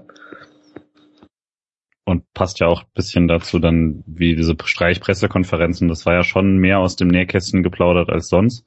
Äh, macht er sonst eigentlich nicht so viel, aber dass er wirklich dann so Streichsicht aufs, auf die Psyche des Roland Scholler quasi äh, da so durchgespielt hat nach der WM und äh, nach der EM und äh, erwartet, dass es quasi direkt nach oben geht und so und das hat dann nicht ganz so geklappt und solche Sachen. Ähm, und das also ich bin erstmal ziemlich froh, dass er sich so, dass er sich wieder so reingespielt hat, weil die Rückrunde war dann gerade gegen Ende dann auch wirklich wieder sehr, sehr gut. Und so ein Beispiel kommen wir ja noch dann zu Dimirovic, wo das nie so geklappt hat, war das ja nicht klar nach der Hinrunde, dass er jetzt, dass er das wieder einfach so aufdrehen kann. Ähm, und ähm, genau, also deswegen wird für mich, würde ich schon sagen, äh, bin ich sehr, sehr froh, dass er noch da ist und äh, hat, weiß nicht, ob er einen nächsten Schritt gemacht hat, aber muss er nicht per se, hat auf einem sehr hohen Niveau von letzter Rück äh, letzten Saison, hatte, konnte am Schluss wieder anknüpfen und wenn er das so weiterspielt, dann bin ich einfach froh, dass wir ihn haben. Ist Gibt's? tatsächlich auch ein Spieler, wo ich mir so zu 99,999% sicher bin, dass er beim SC bleibt, weil er gut genug ist, um einen klaren Stammplatz zu haben, aber gleichzeitig dem SC nicht entwachsen ist und das sehr, sehr gut passt und er auch vom Spielertyp super zum SC passt und so. Von daher, wenn man jetzt nicht gerade den äh, italienischen Rechtsaußen holt, äh, der dann ihm den Stammplatz wegnimmt, dann äh, mache ich mir da wenig Sorgen, dass er gehen könnte oder so, obwohl er ja doch eine gute Rückrunde gespielt hat. Ich habe bei ihm und bei Dean hat auch so ein bisschen die Hoffnung, man hat ja diesen den Kern jetzt aktuell von dieser Mannschaft finde ich so ein bisschen auch so von Mannschaftsrat und so weiter mit Günther, Grifo, Höfler und Petersen und Günther und Grifo sind beide 29. Das sollte also noch eine ganze Zeit lang so halten. Aber dass wenn Grifo und Petersen, äh, wenn Höfler und Petersen dem Ganzen altersmäßig entwachsen, dass vielleicht Schalloy und Lienhardt die zwei sein könnten, die da nachrücken in dieses Grundgerüst in Freiburg. Ähm, klar kann man bei Schalloy ist es immer noch drin, dass er jetzt nächste Saison seine 26-jährige Saison hat und da den Volldurchbruch macht und da richtig durch die Decke geht, würde würd ich nicht ausschließen, dass dann vielleicht doch noch mal ein Weg äh, weg ist, aber ich würde auch nicht ausschließen, dass er jemand ist, der länger hier bleibt und einfach diesen Kern bildet. Ja, ähm, wer auch Chance hat, in diesen Kern zu wechseln äh, und wo man das auch immer wieder gesehen hat diese Saison und leider gegen Ende der Saison nicht mehr, ist Kevin Schade. Ähm, und Dreisam statt Taylor hat da muss man sagen, das ist schade. Ja, genau. Der war ein bisschen zu billig, Nick. Äh, deswegen kriegst du jetzt auch die Frage nicht, die hättest du nämlich sonst bekommen. Ähm, Dreisam statt Taylor hat bei Twitter gefragt, äh, wie sehr uns der Ausfall am Ende der Saison geschadet hat. Ähm, oh wow, das ist mir gerade erst aufgefallen, dass der mit drin war. Ähm, und ich hatte mit Alex in Berlin die Diskussion. Nein, jetzt darfst du mir das Mikrofon ja. nicht geben, weil Nein. ich muss noch. ja, nein, ich hatte die Diskussion mit dir schon, deswegen äh, stelle ich jetzt Julian die Frage. Ah, äh, hätte man mit Kevin Schade die Champions League geholt? Wenn er bis zum Ende fit gewesen wäre. Das klingt wie so eine krass provokante Frage, ne? Das klingt wie so eine dumme, äh, so eine dumme Sky-Frage, aber die Antwort ist schon ja, oder?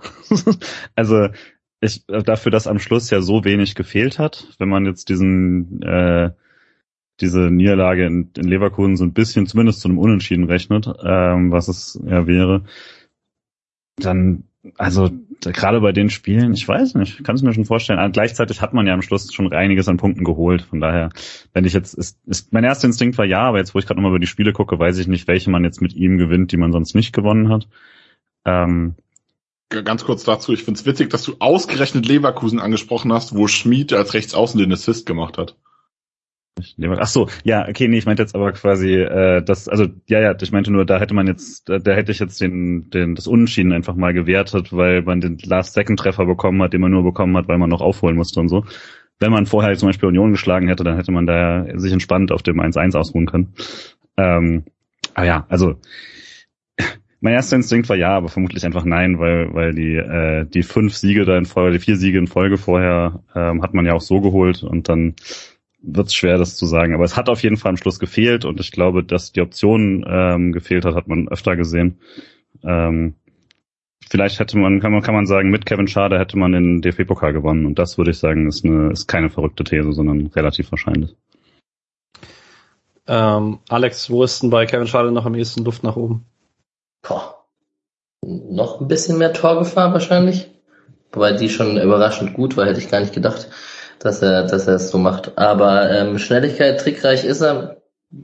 Im 1 gegen 1 bringt er ein gutes Element rein.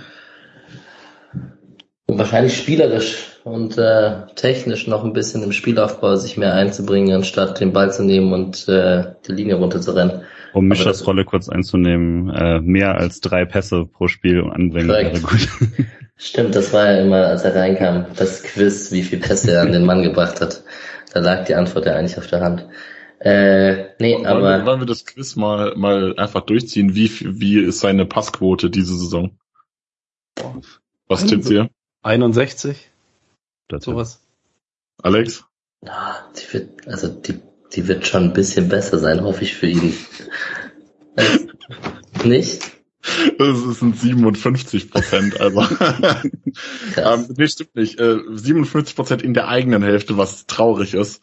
Ähm, 54 Prozent im kompletten Spiel tatsächlich. Und das ist schon echt schlecht für einen Bundesligaspieler. Und, und das bei sehr wenig Pässen insgesamt auch, ne? Also. Ja. 8,7 angebracht pro Spiel. ja. Vielleicht ja, das schon ja, vielleicht sind es acht sehr wertvolle Pässe, die dann reinkommen, aber nein, ähm, gut. Die, die Antwort liegt auf der Hand, dass er in der Passqualität ein bisschen besser werden könnte. Ähm, ich will ihm, aber das ist für mich so ein Spieler und das, wir haben ja schon oft gesagt, dass ein so trickreicher Spieler trotzdem so kopfballstark ist, ist sehr unüblich. Also und trotzdem so schnell ist, dass er hat ein paar Qualitäten vereint, die es oft nicht vereint gibt. Und ähm, man will ihm auch irgendwie dann seinen riskanten und eins gegen eins Spielstil nicht klauen. Das ist ja so ein bisschen, dass man den nicht in so ein Gerüst stecken möchte und froh ist, wenn der in der 60., 70. reinkommen kann. Ja, dieses mit dem riskanten Spielstil äh, Stil nicht klauen ist eigentlich die perfekte Überleitung für äh, Noah Weishaupt, ähm, der oft ziemlich viel Spaß gemacht hat, äh, wenn er reingekommen ist, weil einfach sein erster Blick immer ist, okay, wo ist der nächste Gegenspieler, den ich umspielen kann. Äh, das sieht man nicht so häufig mehr. Ähm, trotzdem waren es häufig, er hat super wenige Pflichtspielminuten, das ist mir gar nicht so präsent gewesen, dass es so wenige waren. Ähm, hatte dafür noch relativ viele in der dritten Liga, hatte da häufiger Spiele, wo er deutlich zu gut aussah für die Liga und würde deswegen die These aufstellen, Nick, dass er der wahrscheinlichste Kandidat ist für eine Leihe nächste Saison, gerade wenn man jemanden auf den Flügel holt, weil er vielleicht für die Bundesliga noch ein Tick zu schwach, aber für die dritte Liga deutlich zu gut ist? Äh, ja, stimme ich definitiv zu. Ähm, ich glaube, dass er auch vom Spielertyp, äh, er macht halt sau viel Spaß, weil er so also Sky-Kommentatoren würden ihn äh, Straßenkicker nennen, weil er halt einfach in jedes Dribbling geht. Der gibt, ein, der gibt, der interessiert es gar nicht, wer ihm gegenübersteht. Ob das jetzt ein, ein Drittliga-Backup-Außenverteidiger äh, ist oder ob das jetzt ein Willi Orban oder so ist in der Bundesliga. Also der geht halt einfach ins Dribbling und dann gewinnt er vielleicht nicht übertrieben viele, aber dann gewinnt er mal eins und dann äh, passiert was Geiles, so wie beim Köln-Spielen jetzt äh, dieses Tor kurz vor Schluss, das Eigentor von ähm, Hector, nee, Chichos. Hector hatte ausgetanzt und Chichos hat das Eigentor gemacht. Ähm, also sowas ist halt einfach super geil anzuschauen, aber qualitativ fehlt da schon auch noch ein bisschen was. Von daher, gerade so im, im taktischen äh, Arbeit gegen den Ball, so das, was Grifo halt auch bei Freiburg lernen musste. Und glaube, dass er das äh, in der zweiten Liga gut lernen könnte. Ähm, und ich war bei ihm halt wirklich super bitter, weil du hast die wenigen Minuten angesprochen. Das war ja wirklich so, dass er meistens eben in diesen diese zehn Minuten Einsätze bekommen hat, wenn das.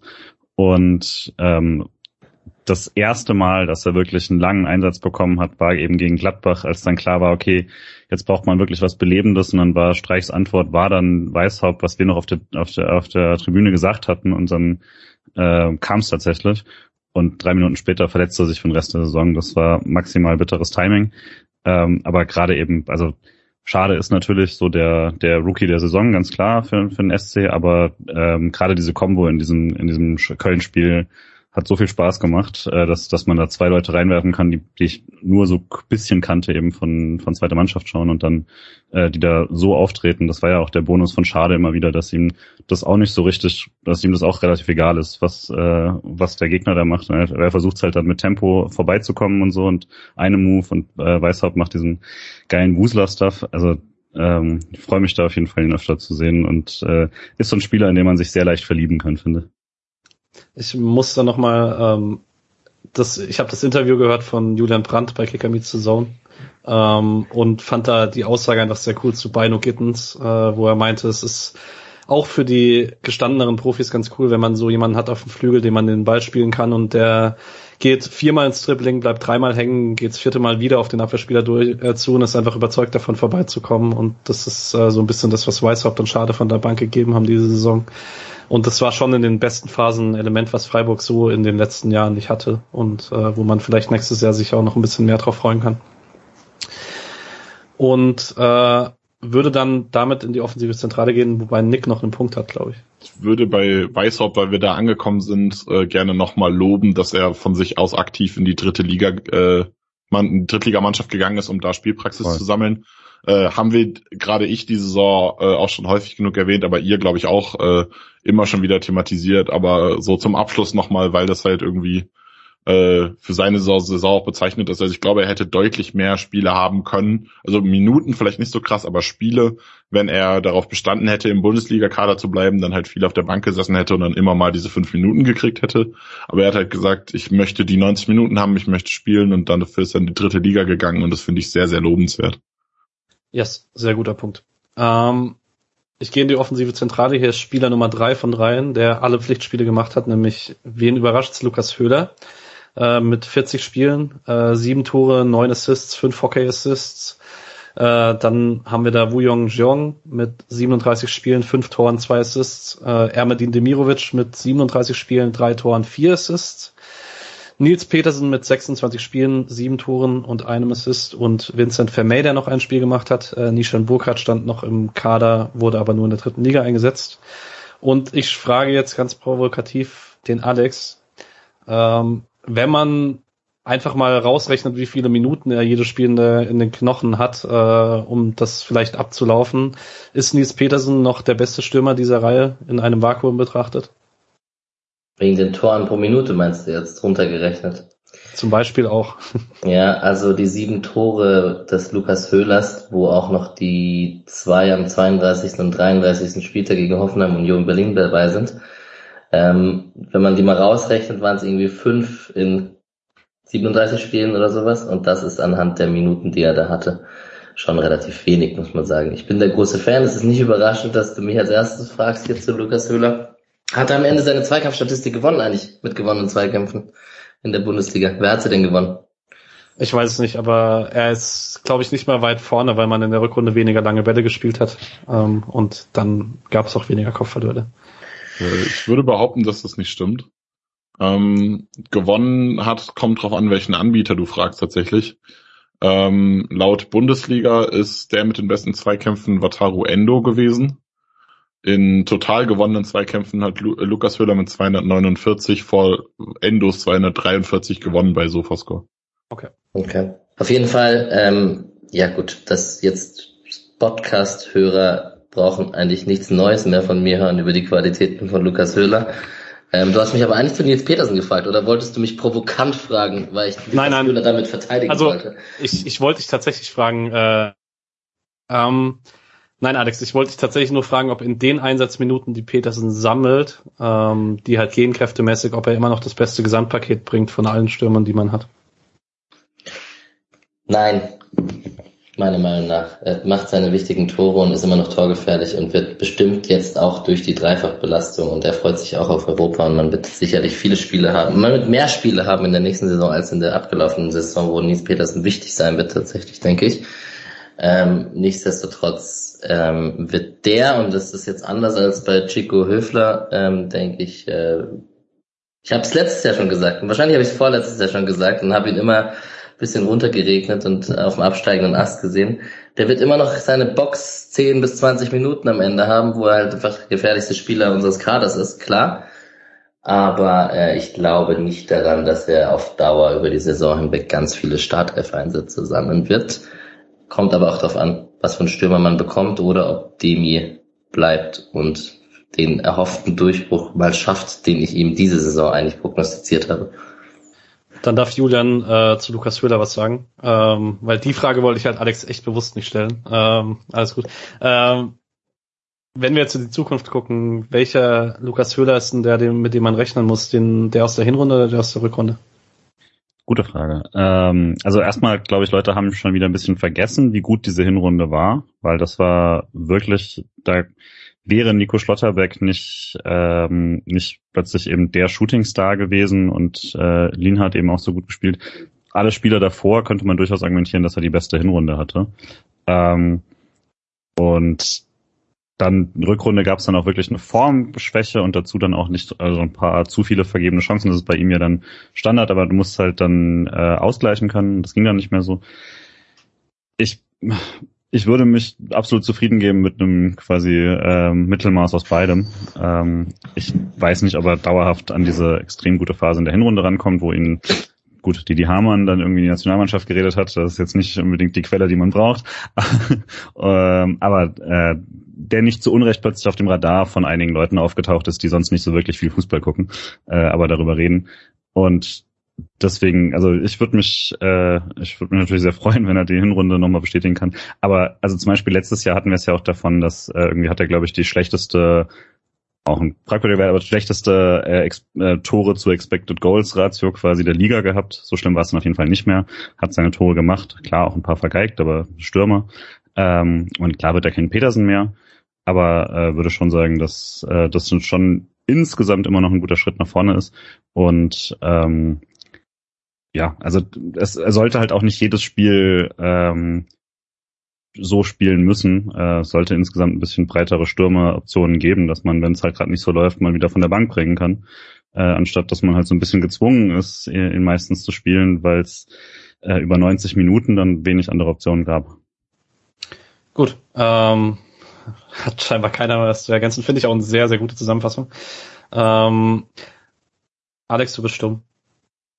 Es tut mir auch leid, dass ich zu Nils Petersen gefragt wurde und einfach automatisch über Lukas, Lukas Höhler gesprochen habe, ohne es auch nur ansatzweise zu checken. Also alles gut. Ja, nee, man sieht man mal, wie man biased ist in seinem Kopf. Ähm, Nick kriegt meine erste Frage zu Wu Yong Ähm, und da ist, glaube ich, nach der Saison tatsächlich die große Frage, was ist für ihn der Weg zur Konstanz? Boah, das ist eine harte Frage. Äh, Habe ich tatsächlich heute Mittag darüber nachgedacht und hatte im Kopf, ein Vereinswechsel könnte spannend sein, weil es seine Position nicht so richtig gibt. Man hat das dann taktisch so ein bisschen eingebaut. Ähm, ich hatte es vorher schon mal angesprochen, äh, als wir über Grifo geredet haben. Er hat äh, eine Zeit lang nominell als Rechtsaußen im 3-4-3 gespielt, ist dann aber immer in diese Zehnerrolle hinter zwei Stürmer abgekippt und hat dann quasi wieder diese Zehn gespielt. Ähm, auch im 4-4-1-1 oder 4-2-3-1 oder wie man es jetzt nennen will, 4-4-2, äh, hat er ab und zu mal diese zweite Spitze 10 gespielt, aber ich glaube, so dauerhaft gibt es seine Position eigentlich nicht. Und eigentlich braucht man seinen Kaderplatz, um da einen Flügelspieler hinzusetzen, der auf dem Flügel eine richtige Option ist. Und ich, ich denke die ganze Zeit immer drüber nach, okay, man möchte jetzt noch einen Offensivspieler holen, aber eigentlich ist es dann vielleicht auch einer zu viel. Wen könnte man dafür abgeben? Und dann ist natürlich immer Demi im Kopf. Aber ich habe auch so ein bisschen äh, Jong im Kopf. Es, es tut mir weh, weil ich, ich bin großer Jong-Fan. Schon als er gekommen ist, bevor er nochmal nach München verliehen wurde, äh, war ich großer Fan und habe mich gefragt, warum er nicht spielt und warum er nochmal verliehen wird. Ähm, aber ich glaube tatsächlich, dass Jeong eine Laie oder ein Verkauf vielleicht sogar in eine Mannschaft, die auf seine Qualitäten mehr setzt und sich an ihm ausrichten möchte, dass ihm das gut tut. So ein bisschen ähnlich wie ein Kamada in Frankfurt, der halt einfach äh, so ein bisschen diese, diese Rolle auf ihn zugeschneidert bekommt. Ich glaube, dann würde er, er, er hat so ein bisschen das Phänomen, Spielmacher sind nie so richtig konstant, auch ein Kamada nicht. Ähm, aber ich glaube, diese Konstanz über Saisons würde er, wird er beim SC vielleicht nicht mehr bekommen. Auch wenn er sich in der Arbeit gegen den Ball sehr, sehr krass verstärkt hat. Das war eine deprimierende Antwort. Ich wollte wissen, wie der Weg zur Konstanz in Freiburg aussieht. Alex. Jetzt habe ich das Ende der deprimierenden Antwort nicht ganz mitbekommen, aber ich habe, glaube ich, mitbekommen, worauf es hinausliegt. Ähm, ja, mehr scoren halt und mehr Selbstvertrauen tanken, dann läuft das schon zwei Assists nicht so gut, ne, für die Minuten, die er hat. Ähm, ist generell einfach nicht so gut äh, zahlenmäßig. Ähm, ich finde ihn aber, also ich finde es ja gar nicht schlecht. Also ich verstehe das mit dem mit dem Flügelspielerplatz und offensiven Platz schaffen ähm, für die für die Kaderkonstellation. Aber eigentlich ist es ja nicht schlecht, unterschiedliche Typen an Spielern zu haben, um auf unterschiedliche Situationen oder Gegner irgendwie reagieren zu können.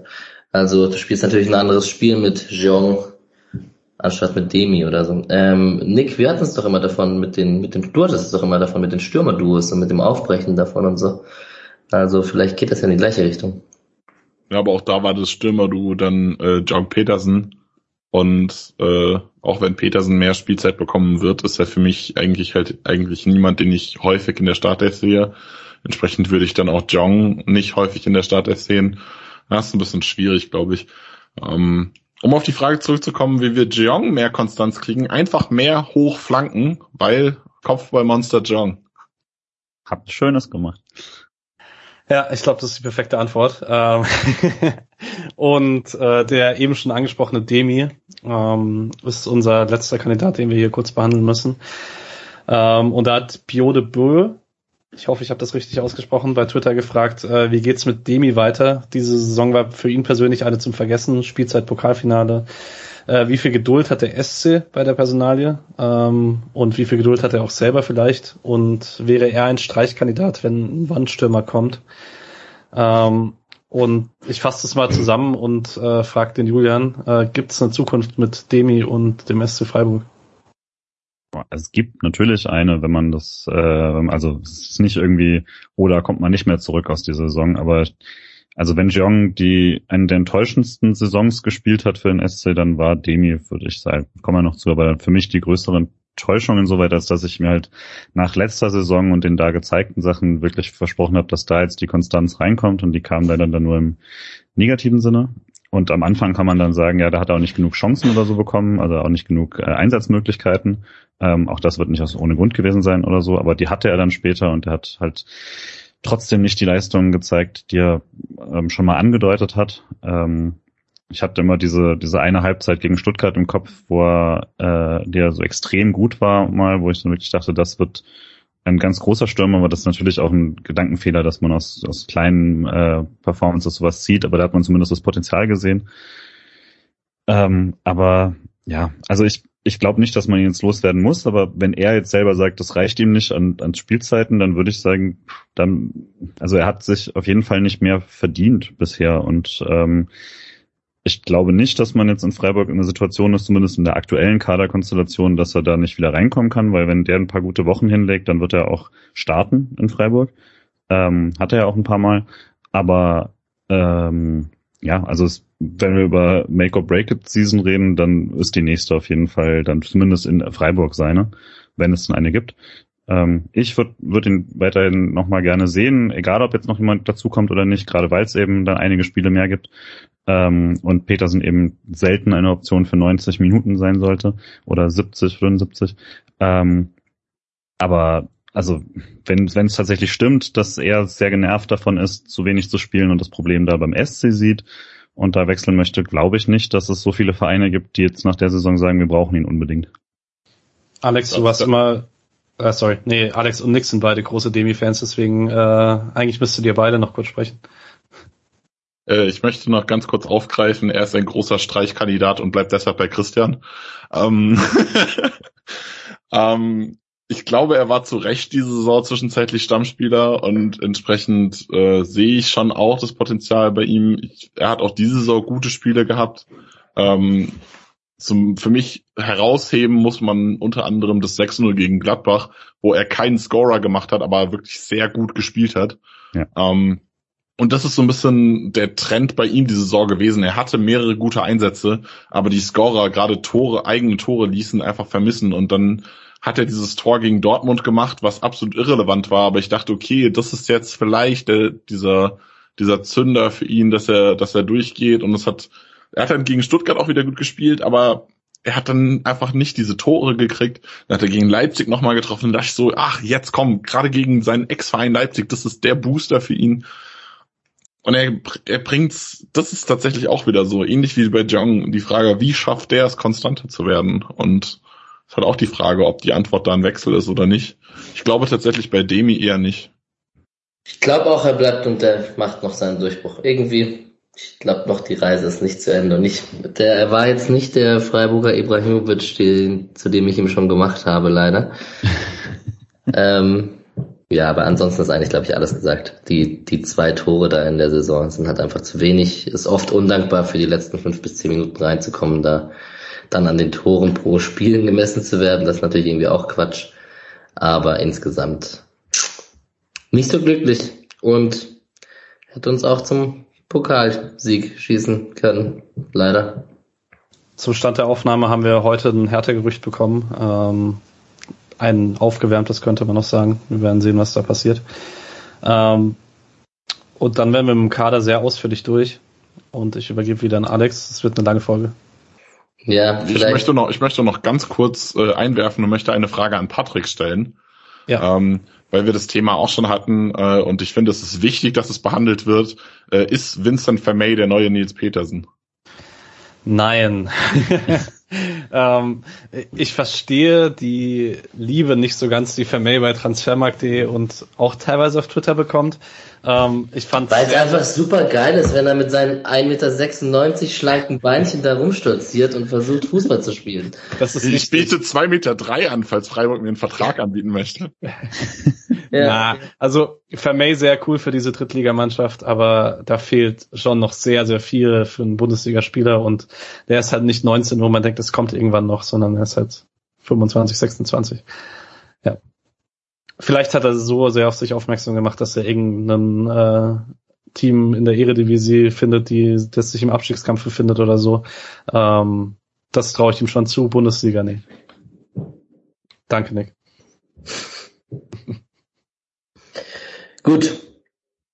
Dann haben wir ein paar Awards zu vergeben. Äh, ich hoffe mal, wir werden dafür nicht zu lange brauchen. Ähm, wir werden, wir können ja versuchen, oder ich kann ja versuchen, das zu steuern, nachdem wir alle unsere Takes gesagt haben, dass man sich einen rauspickt, der dann über seine Wahl sprechen darf. Es sei denn, wir haben alle den gleichen, dann ist es ja auch irgendwie was anderes. Ähm, wir haben erst äh, sechs SC Awards zu vergeben, um dann äh, ein paar Bundesliga Awards ähm, auszuteilen. Und wir kommen zum SC-Spieler der Saison. Ich glaube, das geht ganz schnell. Und ähm, möchte jemand was sagen, der nicht Nico Schlotterbeck genommen hat? Nick. Ich habe Nikolas Höfler genommen, weil ich äh, klar, Nico, Nico Schlotterbeck war krass, aber Nikolas Höfler war über 34 Spieltage fucking konstant und ich fand das sehr, sehr gut. Haben die anderen beiden da was hinzuzufügen? Ich habe Nico Schlotterbeck. Ähm, ja. Ich auch. Ja, das war relativ obvious. Patrick, hast du den auch bei dem SC Award des größten Entwicklungsschritts genommen? Würde sich ja auch anbieten. Ähm, Nein, auch wenn das eigentlich sein müsste, aber ich wollte da nicht zweimal den gleichen haben, weil in der NBA wird auch nie der gleiche MVP und MIP, auch wenn es manchmal so sein könnte. Ähm, und weil er den Entwicklungsschritt im Vergleich zu Union gemacht hat und nicht im Vergleich zu Freiburg. Das war meine Ausrede, wie ich ihn nicht nehmen kann. Äh, und habe deswegen ob der Hinrunde Lukas Höhler genommen, weil ich das den einen krassen Schritt fand. Er konnte nicht über die ganze Saison hin zeigen, aber der Schritt von Rückrunde letzter Saison zu Hinrunde 21, 22 war Wahnsinn. Der war bei mir tatsächlich auch in der Auswahl. Ich habe mich dann aber für Mark Flecken entschieden, weil ich diese Entwicklung so in der Größe zwar erhofft habe oder in der Fülle zwar erhofft habe, aber auch nicht kommen sehen habe. Krass, dass ich nicht Höhler genommen habe. Julian? Ich bin wieder bei Nico. Ich habe jetzt nichts von Narrativen oder sowas, sondern war, war so für mich äh, von einem talentierten Innenverteidiger zum größten deutschen Innenverteidiger-Talent äh, ist ein krasser Schritt. Ich habe auch Nico. Ja, der kriegt, der kommt vielleicht noch ein paar. Naja. Bei Einzelspielleistern bin ich gespannt, aber erst kommt die Enttäuschung der Saison und ich fange einfach mal an, weil wir es gerade von ihm hatten und äh, fange an mit Demirovic, weil ich da einfach mir mehr erhofft habe und sehe den Patrick schon nicken. Ja, same. Same. Ich habe tatsächlich Kevin Schlotterbeck genommen, äh, nicht weil ich von ihm so krass über enttäuscht bin, sondern weil ich mir einfach sehr viel Lienhardt, Kevin Nico erhofft hatte und davon das quasi gar nicht gesehen habe und mehr von dem Umstand, das nicht gesehen zu haben, enttäuscht war. Ja, ja, ja, ja. Da musst du natürlich, du musst einfach auch gegen den Strom schwimmen. Es kann ja nicht sein, dass wir viermal das Gleiche haben, ne? Das ist ja auch irgendwie typisch. So, Einzelspielleistung der Saison. Wer hat denn den Nico aus dem DFB-Pokalfinale? Ich war mir nicht sicher, welche Nico-Leistung. Bei mir steht einfach Nico tausendmal. Ich, ich habe Nico aus dem Pokalfinale, weil das schon die Krönung war und leider für ihn persönlich nicht gekrönt wurde. Ich habe mich gefragt, ob das so Recency Bias ist oder ob ich da Sachen vergesse und so, aber es war halt schon leider ein absolutes Bombenspiel. Ich fand Nico HR Dortmund tatsächlich noch krasser, weil er Haaland einfach komplett zerlegt hat in diesem Spiel. Also das war für mich auch, vielleicht ist das dann auch der Bias, dass es so überraschend war am zweiten Spieltag, aber das war eine krasse Leistung. Und du, Alex? Ja, ich konnte mich nicht entscheiden. Bei mir steht wirklich literally Nico tausendmal, weil wir hatten auch ähm, jede Woche Podcast aufgenommen und irgendwann hatte ich am Anfang der Hinrunde oder die, in der Hinrunde habe ich noch Grafiken gemacht, wer bei uns der Spieler des Spiels wurde und irgendwann wird es mir zu blöd, weil es einfach, ich hätte einfach, ich habe einfach nur den Spieltag geändert und Nico Schlotterbeck stand dann da immer. ähm, ja, das spricht auch für ihn. Ähm, die Teamleistung der Saison. Hat man wahrscheinlich ein Spiel sich rausgepickt, haben wir gar nicht so richtig definiert. Ich hatte zu, kurz überlegt, ob ich da einfach Standardstärke als einfach einfüllend reinschreibe, weil ich das auch sehr gut finde, wie es als Team und vom Trainerteam und einstudiert und variantenreich und unterschiedliche Schützen und so. Ähm, habe dann mich für das Pokalspiel in Hoffenheim entschieden, tatsächlich.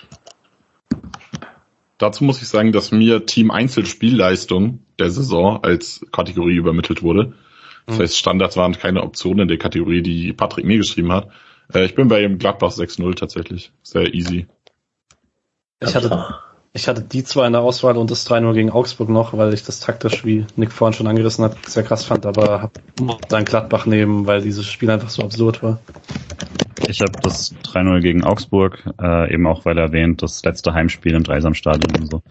Ähm, und das halt so eine komplette Dominanz war, äh, finde ich krass. Das 6-0 ist natürlich das, das krasseste Spiel insoweit. Äh, ich habe es mir dann auch neulich also nochmal angeschaut, die, die sechs Tore. Und das, ab irgendeinem Punkt ist es einem ein bisschen peinlich, als ob man, als ob man da gegen jemanden spielt, der da nichts verloren hat. Und das ist natürlich absurd, weil es Gladbach ist, aber das hat wirklich was von so einem, so einem Trainingskick, äh, so einem relativ müden teilweise, weil der SC da nicht mal groß was macht. Der haut, die hauen da Eckbälle in die Mitte und halten den Kopf ungefähr hin und da ist niemand. Und das, das ist so ein abstruses Spiel. Also alles super natürlich vom SC, aber es ist so ein, so ein seltsames Spiel, als ob man da ohne Gegner spielt. Das ist mir fast ein bisschen peinlich ist irgendwie. Dieser Höhlerkopf beim Rücken zum Tor aus einem Meter, wo niemand deckt und so, ja. Und das Tor der Saison? Patrick? Ich habe zwei zur Auswahl und ich das eine, weil es das Schönste war und das andere, weil es emotional das krasseste war. Und äh, also das emotional krasseste wäre Schalloy in Bochum. Ähm, hab aber Schlotterbeck gegen Wolfsburg. Weil das so eine Mischung aus emotional und schön war für mich. Ich habe exakt die beiden gleichen Tore mit exakt der gleichen Begründung, deswegen nehme ich Roland Scholler gegen Bochum. Ich habe exakt dieselben beiden Tore mit exakt der gleichen Begründung, habe mich exakt so entschieden wie Patrick. So, warte mal, Julian hat Charlotte Bochum und die anderen beiden haben Nico gegen Wolfsburg, ja? Ich habe tatsächlich Schalai gegen Bochum irgendwie hey. dabei. Ah. Hatte auch das Nico-Tor gegen Wolfsburg. Hab tatsächlich auch das Grifo, den Grifo-Freistoß gegen Dortmund einfach als Initialzündung für die Saison. Ähm, und nehme jetzt einfach Nick-Style den Grifo-Freistoß, damit hier mal was anderes passiert. Möchte übrigens noch kurz sagen, dass das Dortmund-Spiel das Spiel war, wo beide Tore für mich in der Auswahl waren, weil das 2-0 der schönste Angriff der Saison war, insgesamt. Ja. ja. So, und dann sind wir auch schon fertig mit unseren SC Awards. Es geht ja recht, es geht ja flotter, als ich dachte. Ich hatte ein bisschen Angst, als wir bei den Positionen waren, aber so in dem Tempo geht's ja eigentlich ganz gut. So, Bundesliga, Nick schaut am meisten Bundesliga, wahrscheinlich, würde ich mal vermuten in der Konstellation hier. Ähm, wer ist denn dein Überraschungsteam der Saison? Äh, positiv Köln. Ich habe positiv Union. Also ich sehe Köln, aber ich finde Union mit der Dreifachbelastung trotzdem am Ende auf Platz 5 einzufahren, ist krass. Und dazu ja. würde ich anmerken, dass die Conference League Leistung halt scheiße war. Deswegen hat das, glaube ich, für mich die Saisonleistung so ein bisschen verkackt. Bundesliga Award könnte man ihnen geben, ja. Ja, ich war auch bei Union, auch weil ich da dann ähm, auch hauptsächlich jetzt auf die Bundesliga geschaut habe. Klar, dass der Frankfurter die Bundesliga weniger wichtig findet als das internationale Geschäft, ist irgendwie klar. Aber ähm, ja, nee. also ich hatte halt wirklich damit gerechnet, dass Union stark abstürzt jetzt nach der starken letzten Saison und ähm, dass sie das da so stark gespielt haben, ist schon heftig. Ich hatte noch ein bisschen Bochum auf dem Zettel. Ähm, ja. Einfach, weil ich die mehr noch im Abstiegskampf erwartet hätte, als es dann am Ende war. Hab mich aber am Ende auch für Köln entschieden, weil ich finde, die am meisten mit ihrem Kader irgendwie überperformen gefühlt. Zumindest meiner Meinung nach. Ich habe ähm, als allererstes an Bochum gedacht und habe die Tabelle aufgemacht und war tatsächlich insane überrascht, dass Bochum noch auf 13 runtergefallen ist zum Ende der Saison. Mhm. Und das hat mich so ein bisschen davon abgebracht, deshalb habe ich dann doch Köln genommen. Äh, Julian, wenn du hier von international wichtiger als Bundesliga sprichst, vielleicht eine kurze Rückfrage. Würdest du, also ja, wenn sie so wie die Frankfurter Saison verläuft, würdest du es machen, würdest du es genauso eins zu eins nehmen, weil dann der Euro-Titel am Ende rausspringen würde? Aber ähm, Wünschst du dir so einen so einen Euroleague-Fokus wie Frankfurt mit einem, auch wenn das den ein oder anderen Bundesliga-Platz kosten würde am Ende der Saison? Ich ja. Also es äh, muss ja jetzt nicht, äh, also ich meine, Frankfurt war es ja am Schluss dann auch Platz 11, ist ja völlig okay, aber also, weil jetzt gerade mit Platz 13 Bochum ist ja alles punktgleich, also es hätte genauso gut ein 13. oder wenn es richtig scheiße läuft, sogar irgendwie ein 14. Platz bei rausspringen können. Ähm, das ist ein bisschen viel dann nach unten, aber ja, also wenn man jetzt ein paar Plätze Triefer steht, aber dafür mal einen richtig geilen internationalen Run hat, ich glaube, wir haben dieses Jahr schon beim Pokal gesehen, was das insgesamt für eine Euphorie ausgelöst hat und äh, hier in Frankfurt seid, ähm, also natürlich würde ich einen, einen tiefen äh, Halbfinal-Run oder sowas auf jeden Fall nehmen, wenn das ein paar Punkte kostet. Und wenn es zehn Punkte kostet, auch noch okay, solange es jetzt, solange die Basis quasi so wie jetzt diese Saison ist. Ja, die Zwischenfrage hat gerade sehr gut gepasst. Ähm, die Enttäuschung der Saison. Ich habe die Borussia aus Mönchengladbach genommen, weil ich die einfach katastrophal schlecht fand. Nicht nur wegen dem 6 zu 0, aber auch einfach wegen Adi Hütter und, äh, Quatsch, doch, Adi Hütter. Und ähm, der, der Leistung über die ganze Saison hinweg, das, da wirkte irgendwie sehr wenig im Reinen. Ähm, wie geht's euch? Wer macht den Anfang, Patrick? Aus Stuttgart in der Kursauswahl. Ähm, die hatten aber viele Verletzte. Hertha hat mich nicht enttäuscht, weil man inzwischen damit rechnet, was passiert. Ähm, deswegen habe ich auch Gladbach. Mein Gladbach-Take ist, dass, sie, dass es ein bisschen zu heftig gesprochen wird. Ich weiß, das ist dann unpopulär, aber ich meine, es ist immer noch am Schluss Platz 10 und 45 Punkte und so. Wolfsburg war letztes Jahr auf Platz äh, 4 und ähm, haben gegen den Abstieg gespielt das ganze Jahr. Äh, auch weil sie ihren Trainer vergrault haben. Ähm, und wenn man das macht und so, auftritt dann und äh, mit Marc van Bommel in die Saison geht und als erste Amtshandlung aus dem Pokal fliegt wegen zu viel Wechseln, Trainer entlässt, Kofeld holt und sich dann auch nicht groß verbessert, dann äh, ist das für mich extrem, also würde ich sagen, ich habe mich gefreut drüber, aber ähm, als Team auf jeden Fall enttäuschend. Ähm, ich habe als erstes an Gladbach gedacht und dann ist mir wieder eingefallen, dass ich von Adi Hütte absolut nichts erwartet habe. Dann habe ich an Wolfsburg gedacht, dann ist mir wieder eingefallen, dass ich von Marc van, van Bommel absolut nichts erwartet habe. Und dann habe ich drüber nachgedacht, wen ich tatsächlich nehmen kann, deswegen cheat ich ein bisschen und meine größte Enttäuschung der Saison ist, dass Augsburg nicht abgestiegen ist. hatte auch tatsächlich Hertha als größte Enttäuschung, nicht weil äh, nicht weil äh, sie so unten stehen, sondern weil sie nicht abgestiegen sind, aber das habe ich dann auch wieder durchgestrichen. Feier den Text, ja. Ja, der ist tatsächlich gut. Ähm, von der Hertha habe ich auch nicht mehr erwartet, als am Ende bei rumkam tatsächlich. Du hast jetzt gerade schon ein paar Trainer genannt, jetzt kommen wir zu den Trainern der Saison. Wir haben einmal den positiven. Ich habe mich für Urs Fischer entschieden von Union Berlin, weil ich den einfach irgendwie auch feier und seine Art feier und äh, ja, da das zweite Mal in Folge oben mit Union mitgespielt hat. Das ist schon sehr beeindruckend. Nick, äh, für mich entscheidet sich zwischen drei Namen. Den einen hast du eben schon genannt, ist tatsächlich aber nicht in meiner Top 2. Ähm, und ich würde auf Top 1 tatsächlich Christian Streich nehmen und würde die zwei nochmal offen lassen, weil ich glaube, die könnte vielleicht auch noch genannt werden.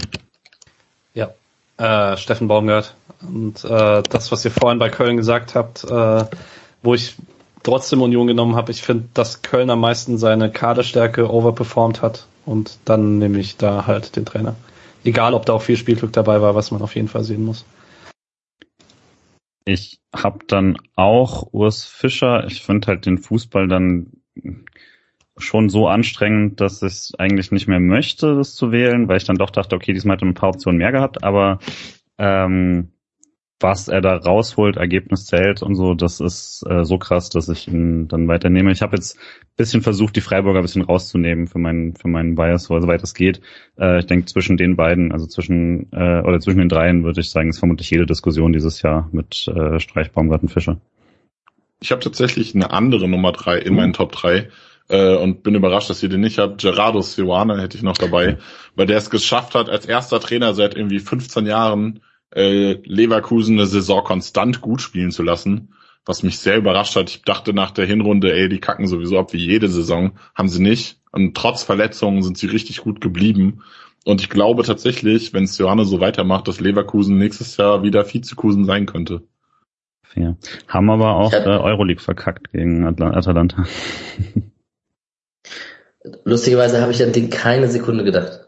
Also wirklich keine einzige. Der, der ich habe diese Saison sehr viel Leverkusen geguckt, weil Seoane tatsächlich sehr, sehr viel Spaß macht. Also es ist, wer Bock auf Fußball hat, äh, findet bei Leverkusen sehr, sehr geile Spiele diese Saison. Alright.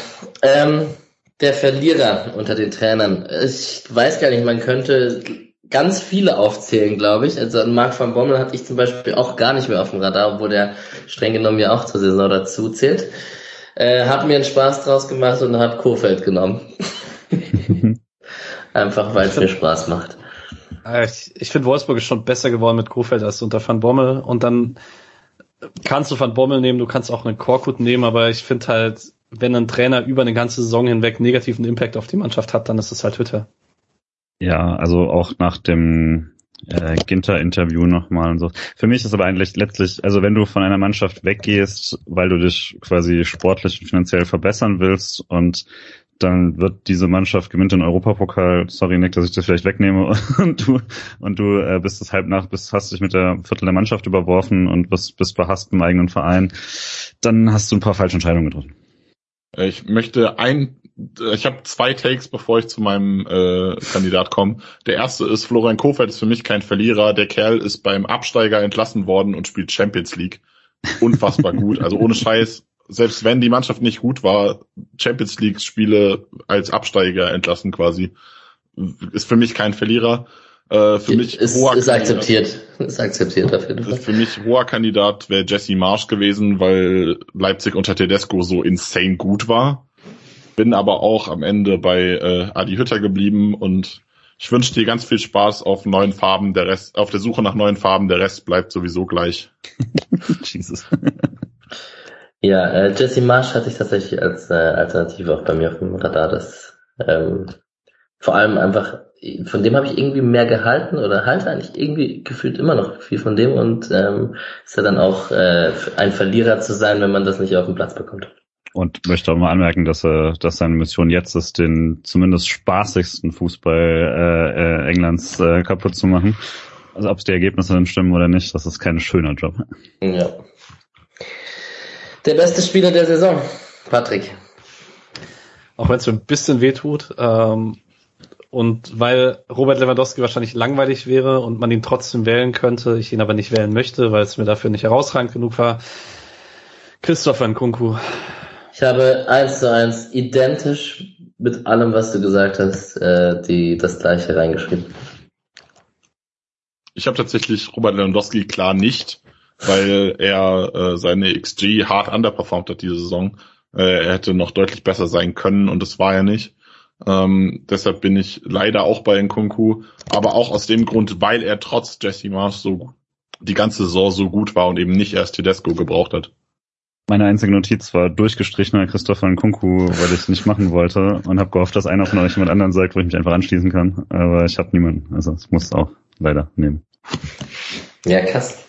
Also, dass den alle vier genommen haben, bedeutet ja. Kommt noch bleib, mal bei mir. Bleibt, ja, bleibt das Ding, das Ding ist halt bei Nkunku auch, dass er so fast alleine für verantwortlich ist, dass Leipzig überhaupt noch die Chance hatte, in die Champions League zu kommen in der Hinrunde. Toll. Das ist schon krass. Ja. ja. Gut, wird spannend, ob er bleibt. Ich, äh, der ist auf jeden Fall gut genug, um überall auf der Welt zu spielen, wahrscheinlich.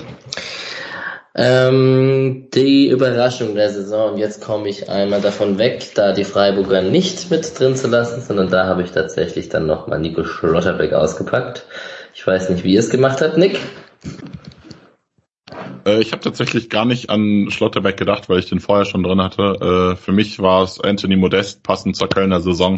Ähm, vielleicht auch wieder so ein typisches Erwartungsding. Ich habe nichts erwartet und habe alles bekommen und das war, war halt krass.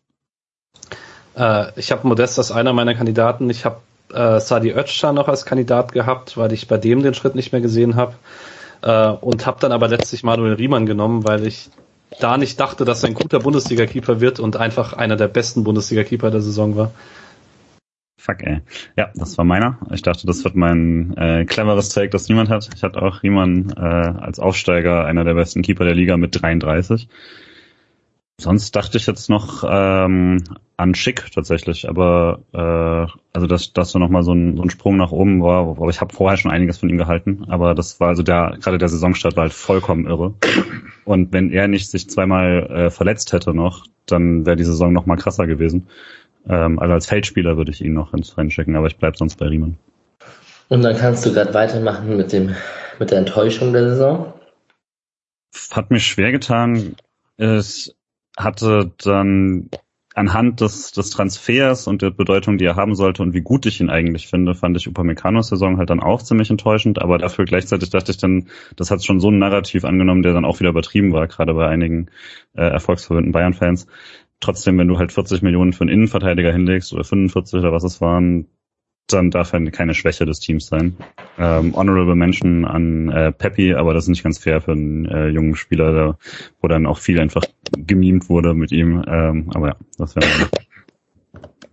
Äh, ich habe einen anderen Stürmertransfer, weil es mich persönlich nicht enttäuscht hat, aber weil ich vor der Saison dachte, dass Andres Silva Leipzig auf ein neues Level hebt und er das ja. zu fast keiner Phase der Saison geschafft hat. Und der Nick? Ja, ich habe so ein persönliches Ding. Äh, ich hatte auch an Upamecano und Silva gedacht, habe mich äh, dann aber entschieden für Odilor Kosunu bei Leverkusen, was nicht so krass aufgefallen ist, weil Tar so krass war, dass Kosunu gar nicht musste. Aber eigentlich ist Kosunu als Innenverteidiger 2 gekommen und er kam von Brügge, die ich ja sehr gerne mag und ich mag ihn sehr gerne und er hat mich tatsächlich ein bisschen enttäuscht. Also da von ihm hatte ich mir mehr erwartet. Eigentlich dachte ich, der hat äh, klaren Stammplatz neben Tapsoba und wird Tar komplett in die Tasche stecken. Jetzt hat Tar auch eine überragende Saison gespielt, aber Kosunu war auch einfach nicht so gut. Ja, mir fiel die Kategorie auch ziemlich schwer. Pepe hatte ich auch zum Spaß drauf. Dann habe ich kurz an Corona Kimmich gedacht aus der Hinrunde, der war aber dann sportlich irgendwie zu gut. Und ähm, dann habe ich mich tatsächlich am Ende auch mit ein bisschen SC-Brille für Schwolo entschieden, weil der einfach eine Saison zum Vergessen hat. Und da wird es sicherlich auch spannend, äh, wie es mit ihm weitergeht, weil so hat er sich das sicherlich auch alles nicht vorgestellt. Äh, Honorable Mention noch gerade kurz, weil ich nicht ganz verstehe, warum der mir nicht eingefallen ist. Äh, Marcel Sabitzer bei Bayern. ja, auch. true. Ja. Der Rookie, Patrick. Äh, wenn ich nicht beim besten Spieler schon Kunku hätte nehmen müssen, äh, hätte ich hier Guardiol genommen. Äh, ich rede mich damit raus, dass er in Kroatien schon Profispieler war und als Nationalspieler kam, deswegen nehme ich Kevin Schade. Guardiol ist meiner, tatsächlich. Auch weil ich ihn live gesehen habe bei der Hertha und weil ich einfach sehr beeindruckt war auch von der, also man, eigentlich ist es komisch, wenn man sieht im Fernsehen mittlerweile genauso gut wie im Stadion, aber man sieht es irgendwie dann doch nochmal anders, wie die Präsenz auf dem Platz ist so. Und da war ich schon sehr beeindruckt. Also, da kann die Hölle zufrieren. Ich werde nicht in zwei positiven Kategorien Leipzig-Spiele nehmen. Ähm, ah ja, kommt drüber hinweg, Mann. Die haben doch eh, die freuen sich doch eh nicht. Hätte ich vorher auch schon nicht, also unabhängig vom Finale. Äh, ich habe David Raum. Ähm, ich bin auch sehr überrascht, dass wir nicht einstimmig damit Raum haben, um ehrlich zu sein. Na, weil wir Günther-Fans sind. ich ich glaube, ich habe tatsächlich Raum nicht als Rookie in meinem Kopf wahrgenommen, weil ich letzte Saison sehr, sehr viel Fürth gesehen habe. ähm, irgendwie dumm, ja. Hm. Na gut.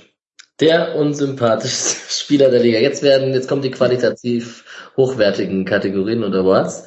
Äh, der unsympathischste Spieler, Nick. Ich habe eigentlich überlegt, mich äh, da journalistisch fein rauszuhalten, aber da sich mh, da wahrscheinlich die Liga verlassen, äh, wird und ich auch einen sehr, sehr guten Grund dafür habe, ist es für mich Jürgen Lokadia mit seinem Treffer an den Hals gegen Lienhardt. Absoluter asozialer Move und hat für mich absolut nichts im Sport zu suchen. Und ich glaube, er hat noch eins, zwei ähnliche Situationen gehabt, wo ich mir wirklich dachte, ganz ehrlich, verpiss dich einfach. Ich finde die Kategorie immer schwierig, weil ich nicht genau weiß, was ich jetzt nehme. So äh, neben dem Platz, auf dem Platz, Tätigkeiten, solche Sachen rein vom ich hasse es, wie er es macht, ist es bei mir wieder ein Kunku, weil ich es einfach nicht aushalte, dass jemand so damit dann ständig durchkommt. Das macht mich, glaube ich, so wütend. Äh, und er kommt halt ständig damit durch. Und ich also es hat bisschen angefangen, dass manche Schiedsrichter so mehr darauf achten, aber ich verstehe nicht, wie er so eine Erfolgsquote mit so billigen Aktionen haben kann, äh, bei aller sonstigen äh, Brillanz, die er hat. Äh, ich hatte kurz Kampel in meinem Kopf, weil dieses Bild einfach äh, von seiner hässlichen Fresse, wie er Red Bull in diesen Pokal reinschüttet, präsent ist. Ähm, Entschuldigung. Ähm, Kunku war auch ein Kandidat. Ähm, ich wollte dann aber tatsächlich wegen Pokalbias nicht Leipziger nehmen äh, und bin tatsächlich auch bei Lokalia gelandet, wie Nick.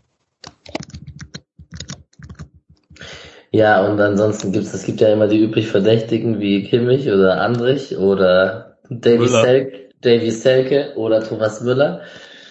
Ähm, Davy Selke finde ich fast schon wieder so gehatet, dass ich es fast schon wieder lustig finde ab und zu. Also das, da kippt's dann auch ganz schnell in die andere Richtung. Ähm, und habe mich tatsächlich, und bei mir scheinen die Leipziger hoch im Kurs zu sein, für den Kampel mit der Dose entschieden. Beim schönsten Spieler der Liga brauchen wir bei mir gar nicht nachfragen. Das ist Lukas Höhler bei mir.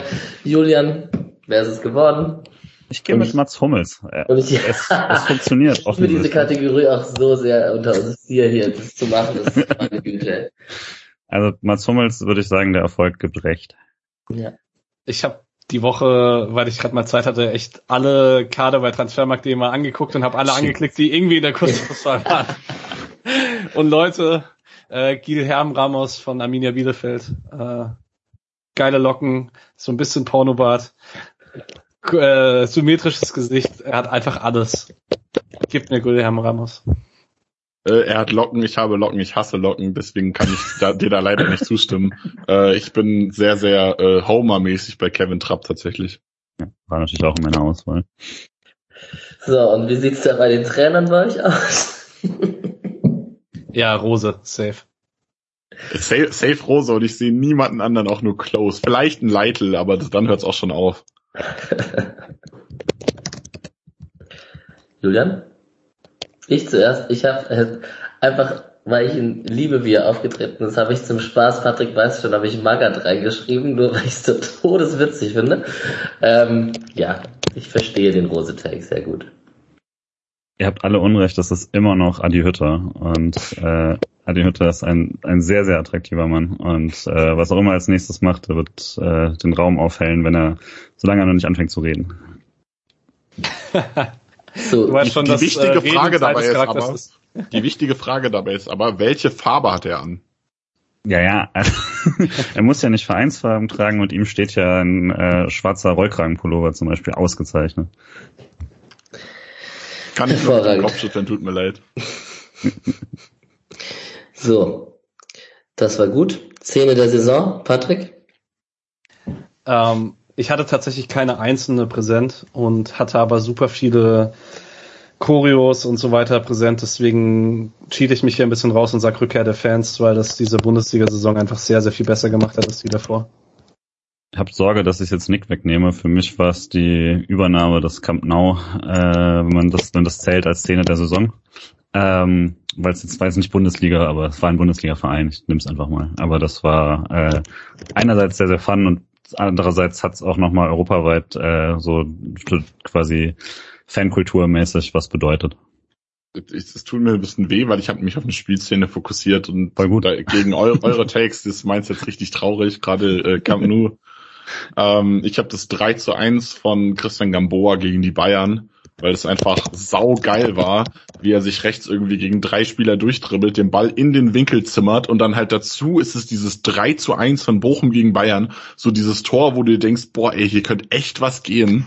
Und es war so, ich habe das gesehen und ich dachte nur so, boah, was für ein fettes Ding sowas gegen die Bayern zu machen. Ich habe auch kurz überlegt, das Holtmann-Tor zu nehmen, weil es noch schöner ja, war. Aber als 3 zu 1, dieses, mit diesem Gefühl, jetzt geht was, ist Gamboa für mich noch diesen Top drüber gewesen tatsächlich. Ich glaube, so ist die Frage auch eigentlich gemeint. Patrick und ich haben sie nur zweckentfremdet. Nee, ich habe sie auch zweckentfremdet. Also ich hätte jetzt einfach Tor der Saison nennen sollen und nicht Szene der Saison. Äh, weil ich habe tatsächlich äh, ganz Freiburg biased äh, die, den Abschied aus dem Dreisamstadion genommen gegen Augsburg und ähm, mit den Fans zusammen. Genau. Und dann wenn, ich eine, wenn ich eine Szene noch nominieren darf, dann weil ich dabei war, Pokalfinale Mhm. War, also Hamburg war auch, äh, Hamburg Feier danach und Pokalfinale sind für mich auch große Anwärter darauf. Absolut. Und dann haben wir zum Abschluss das beste Spiel der Saison und da habe ich wirklich absolut keine Ahnung und hoffe, dass einer von den drei, die ihr mir jetzt sagt, ich mich so direkt dafür entscheide, dass ich sage, den nehme ich auch. Nick. Äh, da muss ich nachfragen, geht es um das spielerisch beste Spiel oder um das geilste Spiel der Saison? Weil Deine an der, Entscheidung. Weil an der Stelle habe ich nämlich äh, Frankfurt 3 zu 2 in Barcelona oder noch emotionaler Frankfurt 6 zu 5 äh, gegen die Rangers. Wenn es rein um die spielerische Qualität geht, dann tut es mir wieder ein bisschen weh, dass die dabei, die Dosen dabei sind, aber Bayern 3 zu 2 gegen Leipzig war so ein fettes Spiel anzuschauen. Das ist meins auch. Ähm, also als pure Qualität habe ich Bayern 3-2 Leipzig. Ich hatte auch noch äh, eine random Erinnerung an dieses Wolfsburg-Köln-Spiel, wo Modest ganz spät noch den Siegtreffer macht. Das war irgendwie auch ziemlich geil aus irgendwann. Äh, eine wenigen Wolfsburg-Spiele, die ich random mal komplett gesehen habe. Ähm, und aber letztlich äh, als Spiel der Saison nehme ich einfach Cheating dann doch Gladbach gegen Freiburg äh, 0 zu 6, weil es einfach so fun war.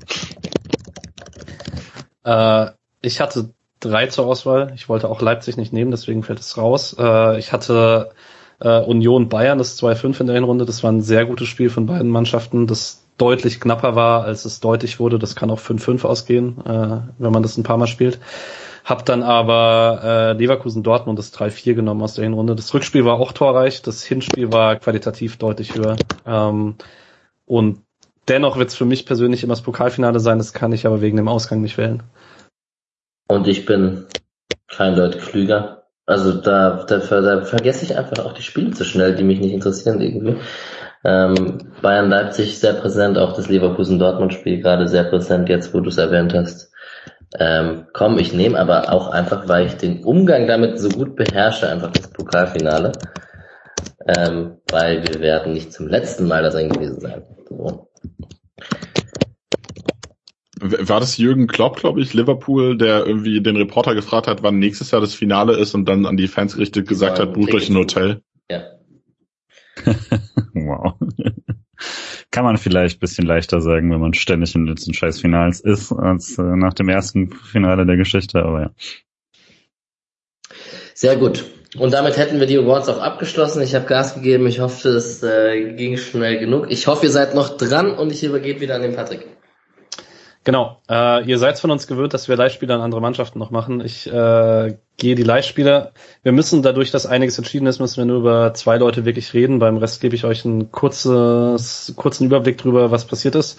Äh, Gianluca Itter war in Fürth, äh, wie ihr wisst, äh, hat 24 Bundesligaspiele gemacht, 16 von Beginn an, hatte einen schwachen Saisonstart, war eine ganze Zeit lang komplett außen fordern äh, und hat sich im neuen Jahr wieder rangekämpft und ab dem 22. Spieltag zum Stamm gehört. Ähm, in der Rückrunde dann auch oft als linker Innenverteidiger ganz solide gewesen. Äh, gutes Passspiel, vor allen Dingen bei langen Bällen sehr, sehr gut, der, äh, von der Genauigkeit her für einen äh, Underdog wie Fürth. Äh, ordentliche defensive Statistiken. Ähm, als ich das Skript vorbereitet hat, habe ich noch aufgeschrieben, er möchte wohl in Fürth bleiben. Ähm, jetzt wissen wir, dass er in Fürth bleiben möchte ähm, und dort bleiben wird.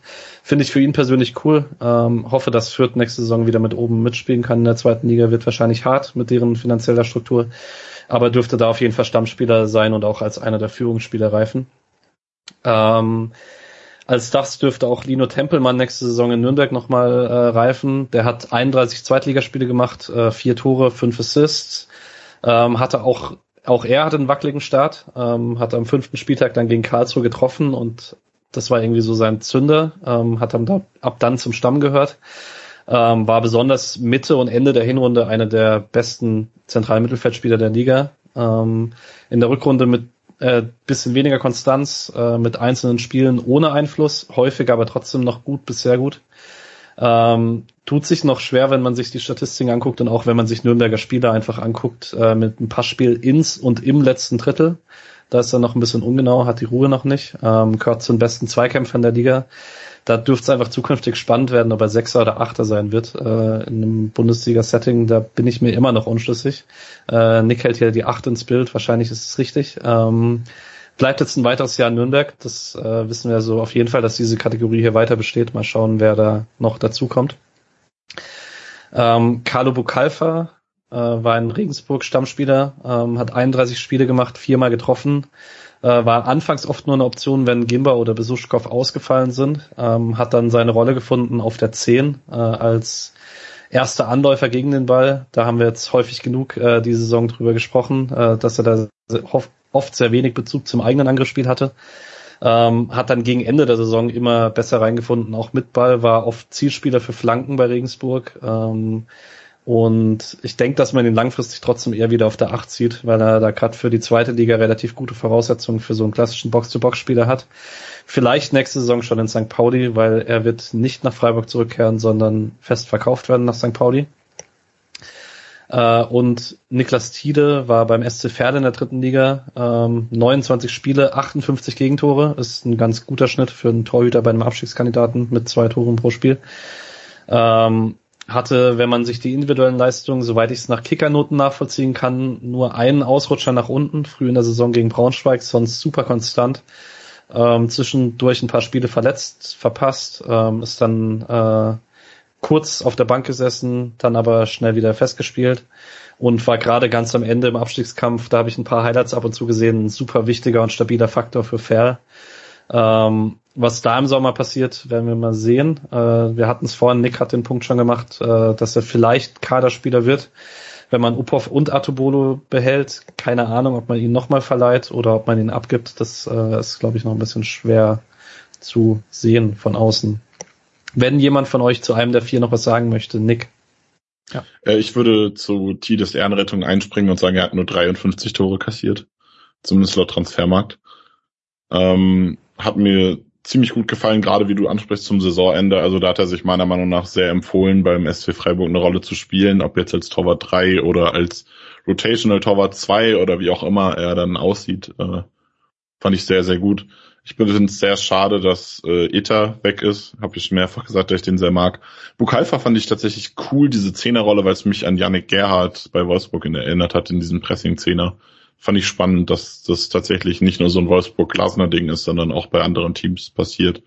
Das ist jetzt random reingeworfen, wahrscheinlich unspannend für die meisten, aber fand, fand ich interessant.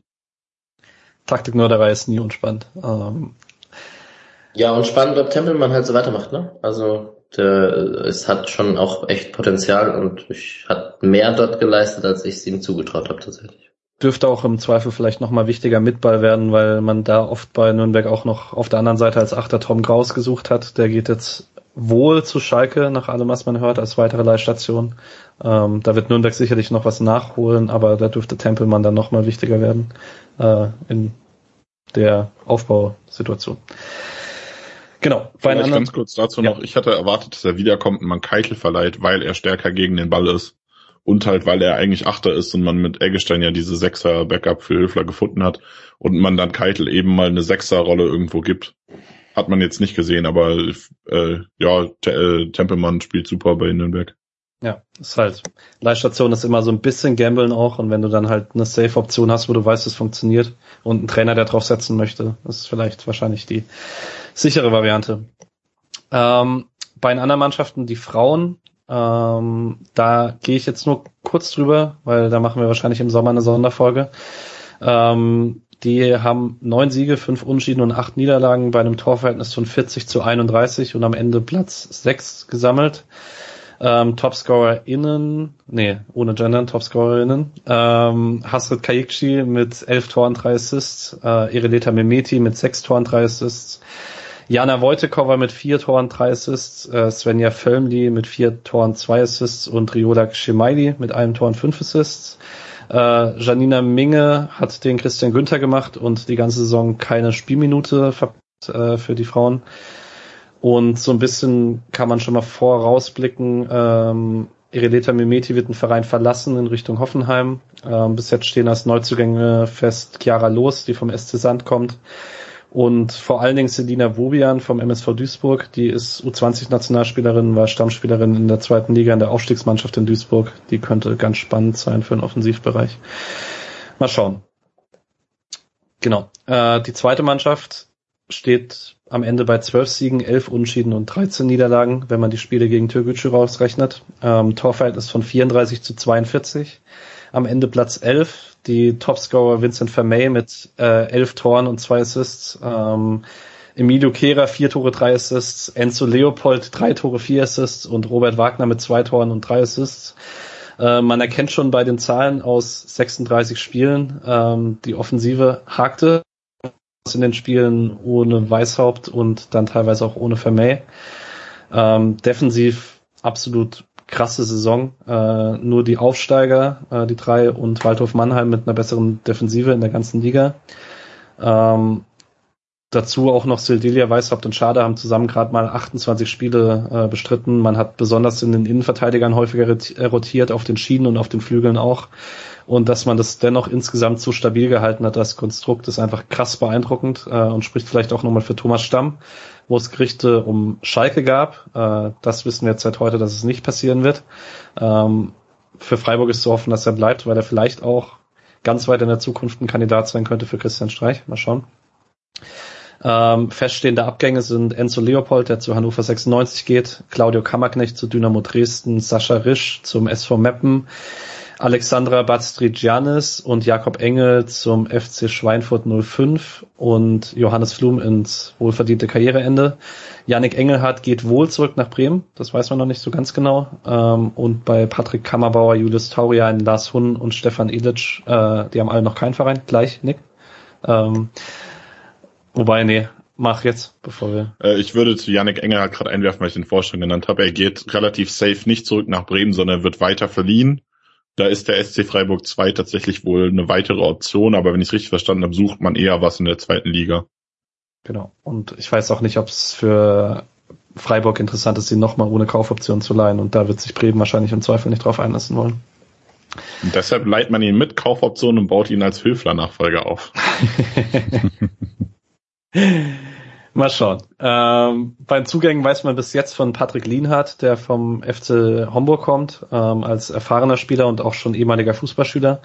Julian Stark kommt als zentraler Mittelfeldspieler von Heidenheim und Alexander Prokopenko von Karl Zeiss Jena für den Flügel.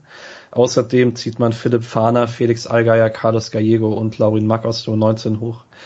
Ähm, und jetzt ganz allgemein, ich weiß, wir sind spät, aber ich glaube, es sollte nicht ganz ungewürdig bleiben, Julian, äh, die Saison der U23. Ähm, wie viel hast du gesehen vielleicht auch? Wie viel hat dir die dritte Liga Spaß gemacht gegen die Gegner und äh, wie gut war das? Gerade in der Hinrunde habe ich ziemlich viel gesehen. Da ging es auch irgendwie öfter mal auf. Ähm, Rückrunde war es dann oft schwierig, auch teilweise natürlich, weil ich einfach in der Rückrunde dann wieder zu deutlich mehr Spielen gefahren bin und dann hat sich das zeitlich nicht mehr so schön ergeben, wie einfach den Fernseher anmachen.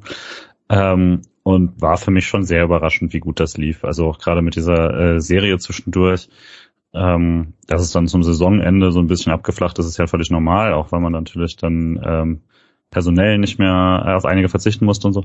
Ähm, aber dass man da so souverän die Klasse gehalten hat, mit am Schluss zehn Punkten Vorsprung, ähm, ja, also und dazu eben auch äh, Leute nach oben äh, abgegeben hat, das auch sehr, sehr gut funktioniert hat, war ja vor dem, also dass man irgendwie sechs Leute mit Profiverträgen ausstattet. Wenn davon einer durchkommt, ist das ein Erfolg. Das hat schon eh jetzt schon mal geklappt und dann ähm, äh, hat eben Weißhaupt doch oft genug noch mit oben gespielt. Ähm, die Möglichkeit eben, dass man Seke in der dritten Liga spielen lassen kann, bei sowas, dass man nächste Saison auch eben wieder Spieler hat, die da pendeln können und dann halt nicht in der Regionalliga spielen, sondern gegen äh, Waldhof und gegen 1860 und was weiß ich, äh, Dresden nächstes Jahr. Das ist natürlich schon einfach ein, ein richtig krasse, ähm, richtig krasses Erfolgsrezept auch für den SC dann für die nächste Saison.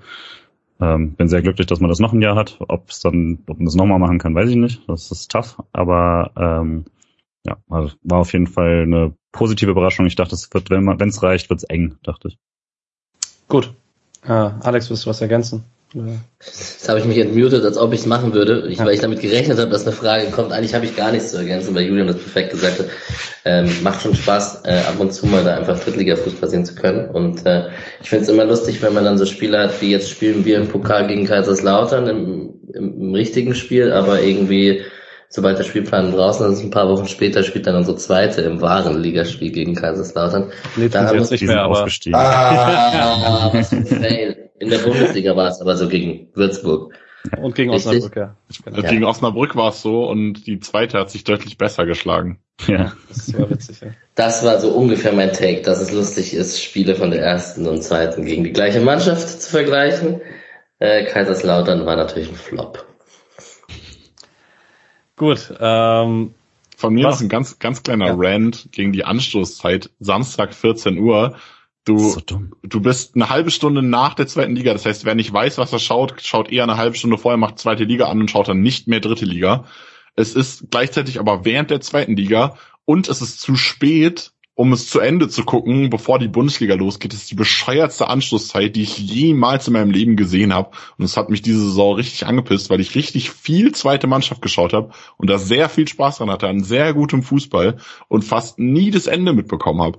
Richtig, richtig anstrengend. kann ich voll wiedergeben. Ähm, die U19 noch kurz. Äh, das, die ist jetzt schon länger fertig. Die äh, hatten neun Siege, vier Unentschieden und sieben Niederlagen. Torverhältnis von 43 zu 34 und Platz 8 am Ende. Ähm, man hat da eine Einmalrunde gespielt, in der sieben von 21 Teams am Ende abgestiegen sind. Am Ende hatte man sechs Punkte vor Platz 15. Ähm, hat dafür auch am Ende mal Wagner und Rosenfelder mit runtergezogen, Mika Bauer sowieso. Äh, Mika Bauer ist dann auch einer der drei Topscorer äh, mit sieben Toren und zwei Assists, zusammen mit Amnei Mutassim, der bei neun Toren und fünf Assists und Daniel Aoyeong mit neun Toren und drei Assists steht.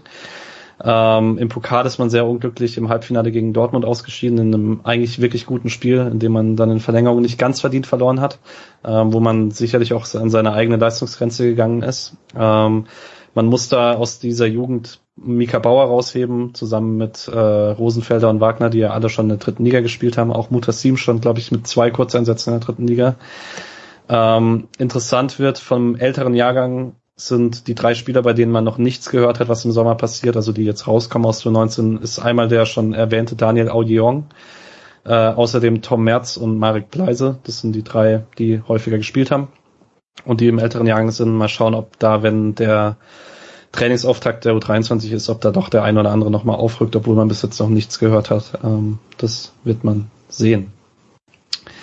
Ich Ich habe würde jetzt hier ganz noch, kurz noch ergänzen, äh, Joel Ribeiro interessiert mich sehr, was mit dem passiert, der Leihspieler von Juventus Turin, der zwei Jahre jetzt an die, U3, äh, an die U19 verliehen war und jetzt auch rausfällt. Und das ist, ich habe keine Ahnung, was mit diesem Spieler ist. Ich habe noch nie gesehen, dass ein U19-Spieler von Turin nach Freiburg verliehen wurde. Und ich Hm. bin sehr gespannt, ob man da jetzt eine Kaufoption hat oder nicht und was mit dem passiert, weil ich den auch ganz cool fand eigentlich. das war die Vorabsprache dafür, dass Juve jetzt Dybala im Sommer ablösefrei nach Freiburg gehen ist. Naja. Ähm, genau, zum Ende der äh, Mannschaften müssen wir noch kurz die zweite Mannschaft der Frauen ansprechen, äh, die von dieser Aufnahme aus gesehen vorgestern in die zweite Frauenbundesliga aufgestiegen sind. Was jetzt den Effekt hat, dass Freiburg der einzige Verein im deutschen Fußball ist, der alle seine Mannschaften in der höchstmöglichen Liga hat. Äh, Frankfurt glaube ich noch, aber Frankfurt hat nur zwei Mannschaften. Die haben halt keine zweite und keine Frauenzweite. Die Haben ja Frauenzweite einen. von Frankfurt spielt auch in der zweiten Liga. Ah ja. Aber also die sind ja fusioniert mit dem ersten FFC, deshalb haben die die äh, da beide Mannschaften übernommen. Aber unsere zweite fängt erst in der Hessenliga an. Ja, genau. Aber in dieser Saison ist, naja, wobei ab der nächsten Saison ist es dann nicht mehr so, genau. Also Freiburg ist die einzige Mannschaft ähm, und das ist in der Breite schon absolut bewundernswert. Ähm, bei allem auch, äh, was man sagen muss, ist, was bei der Frauenabteilung vielleicht in der Spitze nicht ganz ideal läuft, äh, bei der Priorisierung im Verein. Da werden wir auch im Sommer nochmal drüber sprechen. Ähm, die Jugendabteilung oder die Jugendarbeit funktioniert einfach in beiden Bereichen sehr gut. Bei den Frauen ist die zweite Mannschaft, soweit ich weiß, sogar U20, nicht nur U23 wie bei den Männern. Ähm, das ist schon ein sehr, sehr krasser Erfolg, da in die zweite Bundesliga aufzusteigen. Genau. Und damit übergebe ich für den letzten Teil an Alex. Yes, und wir haben noch ein paar Hörerinnenfragen gesammelt und ich frage einfach mal den Nick als erster, weil die Frage, wie von Ihnen gemacht ist, äh, vom lieben Urbu. Welche Entwicklungsschritte brauchen jetzt der SC taktisch, spielerisch, um nächste Saison äh, weiterhin erfolgreich zu bleiben? Also ziemlich offen gefragt, aber wir haben ja schon sehr viel am Anfang der Saison, äh, am Anfang der Folge drüber gesprochen. Was sind denn jetzt die nächsten Schritte? Ein Thema wird auf jeden Fall sein, äh, den Spielaufbau mit Ginter und Liedart gebacken zu bekommen, dass man das schafft, die äh, sinnvoll zusammenzubringen, ähm, weil das jetzt halt sehr anders wird als mit Schlotterbeck, der links andribbelt und dann geht's los und Lienert dribbelt rechts an oder von der Mitte und dann geht's los. Das wird auf jeden Fall ein großes Thema werden. Und dann denke ich, dass auf jeden Fall noch spannend wird, äh, wie man im eigenen Ballbesitz besser wird, ob man im eigenen Ballbesitz besser wird oder man jetzt sagt, okay, in der Euroleague müssen wir auch wieder noch mehr gegen den Ball spielen, dass man sich wieder darauf fokussiert. Das könnte dann dazu führen, dass das Spiel mit Ball selbst ein Stück zurückgeht. Da bin ich sehr gespannt, ob man da es schafft, äh, das Spiel gegen den Ball hochzuhalten, weil das ist ein Erfolgsfaktor. Sowohl Glasgow als auch Eintracht Frankfurt äh, haben in der Europa League sehr, sehr stark gegen den Ball gespielt. Ähm, ob man das priorisiert quasi in der Entwicklung oder ob man es schafft, da die Balance zu halten und sich trotzdem spielerisch weiterzuentwickeln. Da bin ich sehr gespannt drauf. Geht eigentlich ein bisschen in die Richtung auch noch der anderen Fragen. Also Urbu zum Beispiel nochmal, ähm, wie wird Streich die Rotation bewerkstelligen? Weil er ja eigentlich ein großer Freund von beständigen Gerüst ist. Und Bergswuckel hat auch gesagt, habt ihr Sorgen vor der Dreifachbelastung?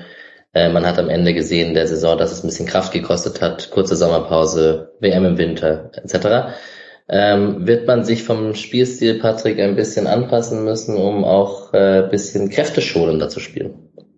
Das ist halt die große Frage, weil das ja keine normale internationale Saison ist. Ähm, dadurch, dass man wie es Bergzuckel auch in seiner Frage dann noch am Ende äh, geschrieben hat, man hat dann von August bis November nur zwei Wochen ohne englische Woche und das sind im Prinzip die zwei ersten Septemberwochen, weil dann nochmal eine Länderspielpause ist. Ähm, und dann spielt man September bis Ende November eigentlich durch, bis dann das Länderspielfenster ist.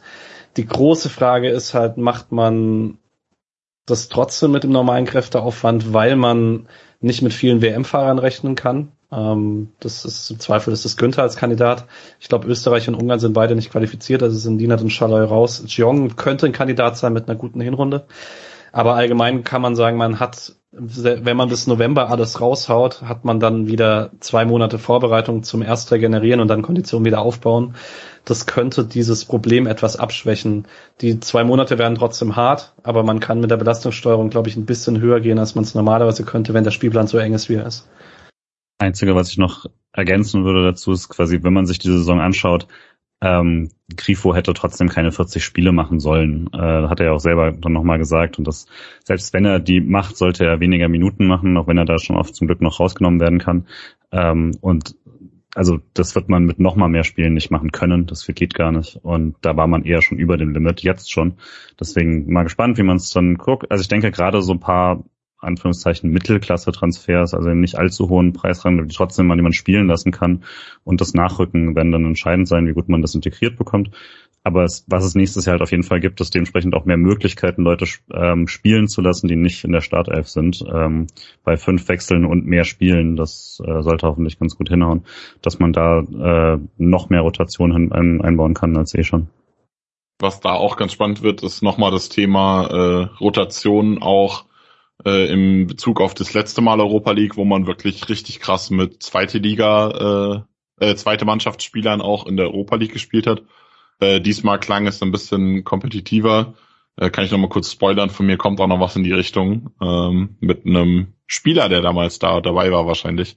Okay. Ähm, ist noch nicht detaillierter, deswegen sage ich das ja noch nichts, aber äh, also da wird es definitiv jedenfalls spannend, äh, wie man das bewerkstelligt, ob man den Fokus halt auf die Europa League legt oder ob man dann trotzdem sagt, äh, die beste Elf spielt in der Bundesliga und rotiert wird in der Europa League. Das kann man ja trotzdem, man kann ja eine starke Elf in der Europa League aufstellen und trotzdem da eher die Rotationskandidaten spielen lassen.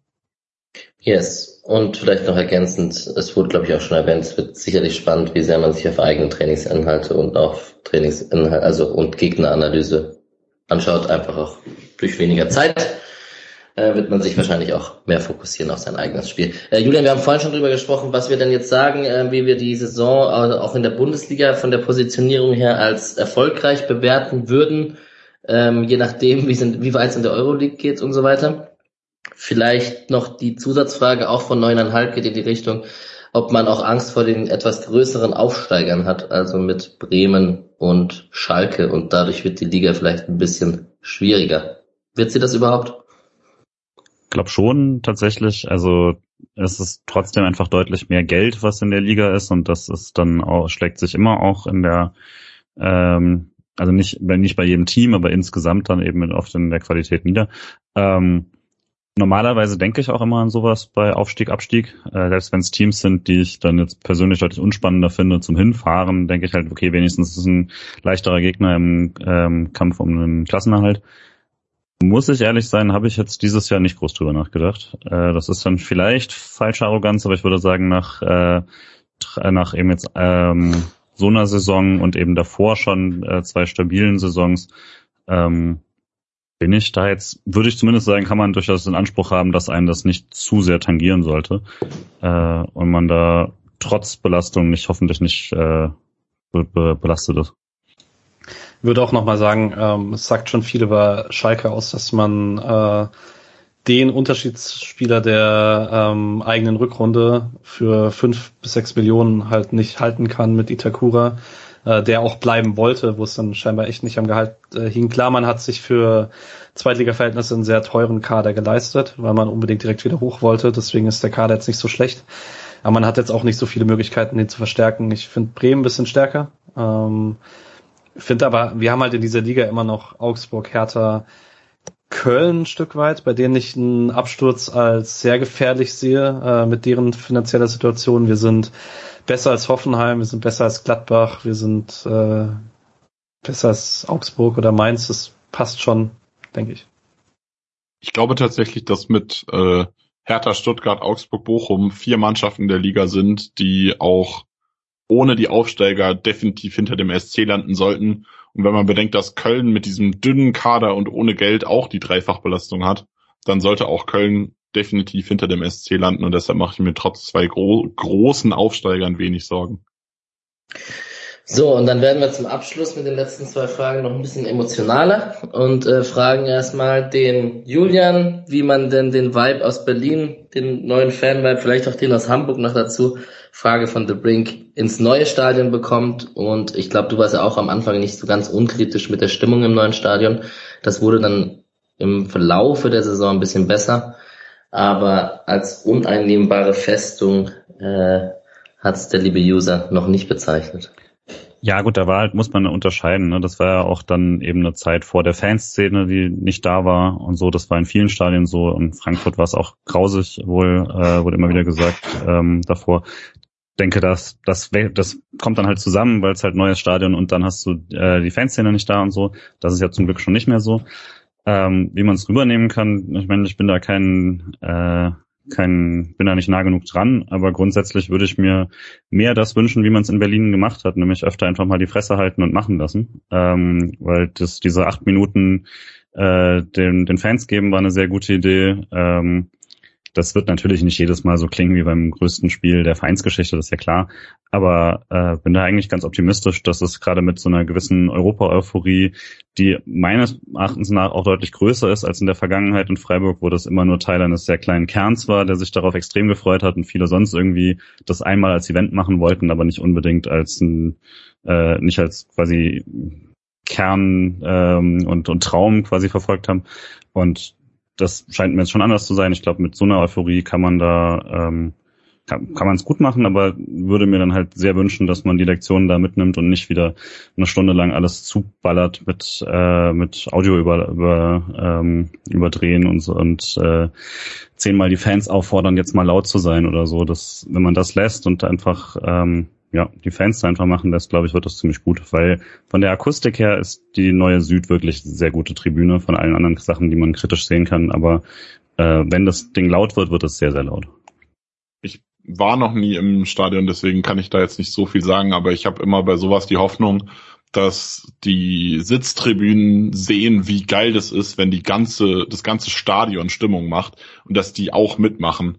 Das ist bei euch wahrscheinlich noch einfacher, also bei Freiburg als bei Frankfurt zum Beispiel, wo einfach das Stadion auch noch mal größer ist. Aber ich ich hoffe, dass genug Leute in Berlin waren, die dann auf diesen Sitzplätzen mhm. sitzen, weil es mangelt ja nicht an Menschen, die kommen, sondern dann vielleicht auch daran, dass eben diese Sitztribünen, VIP-Tribünen irgendwie Stimmung machen.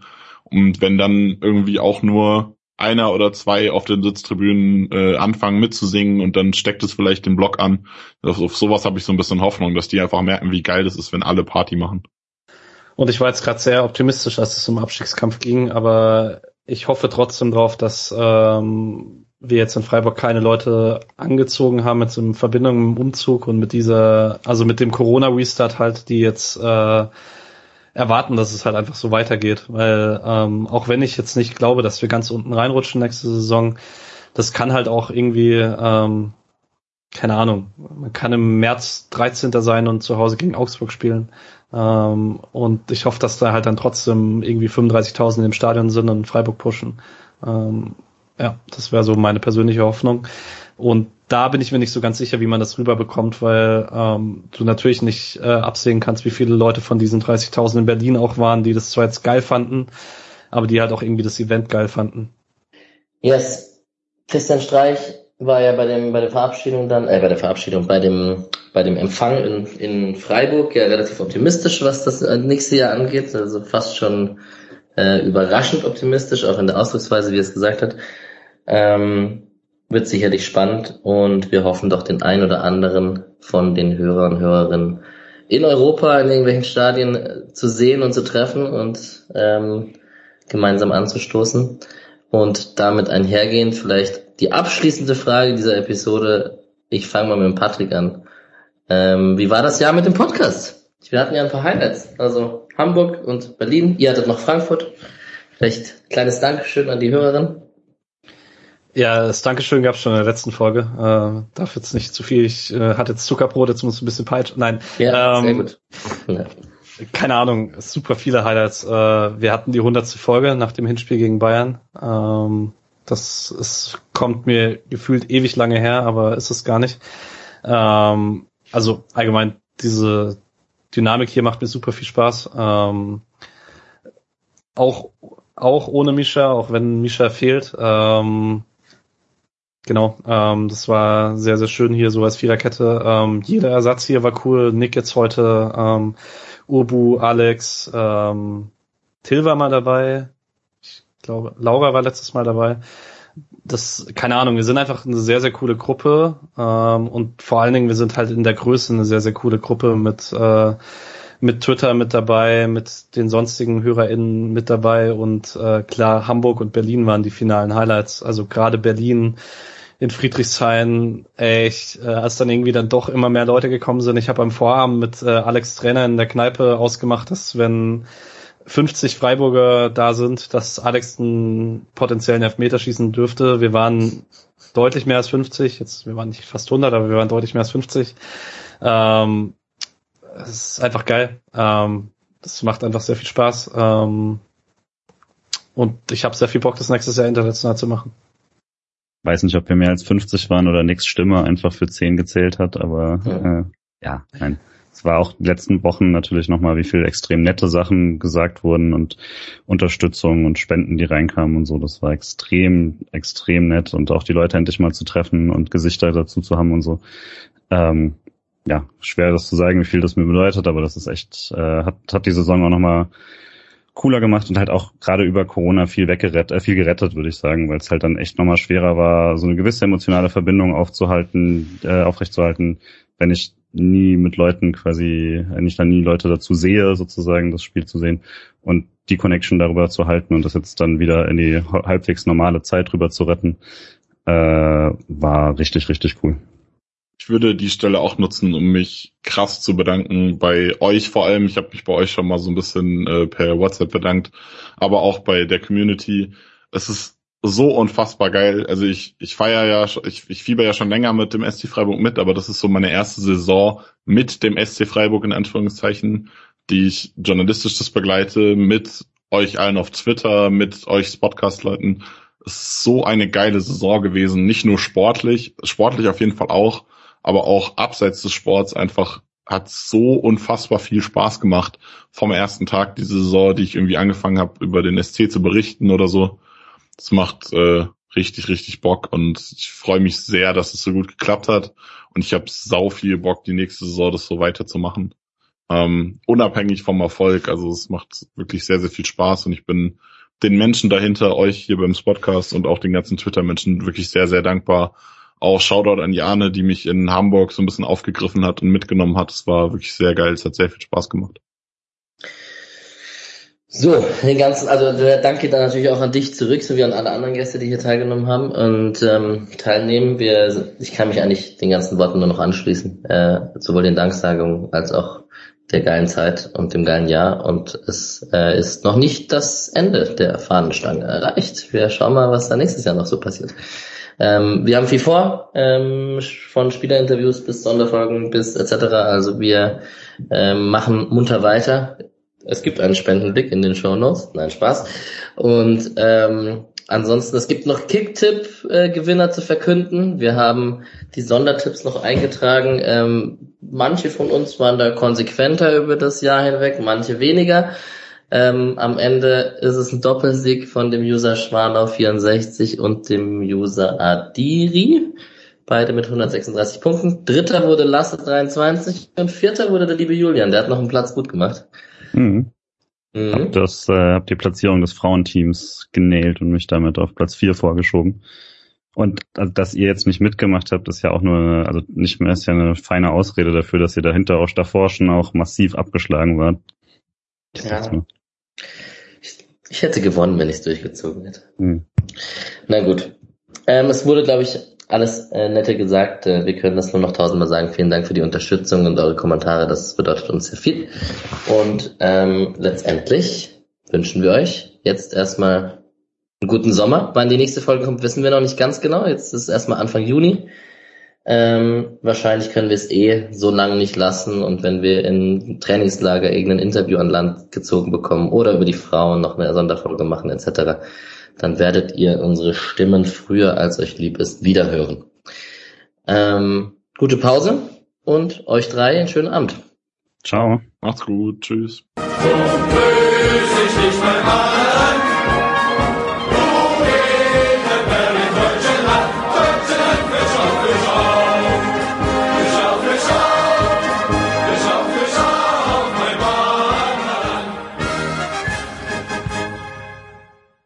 Freue mich wahnsinnig. Wir haben am Donnerstag Europapokal, wir spielen am Sonntag Bundesliga und am Donnerstag spielen wir wieder Europapokal.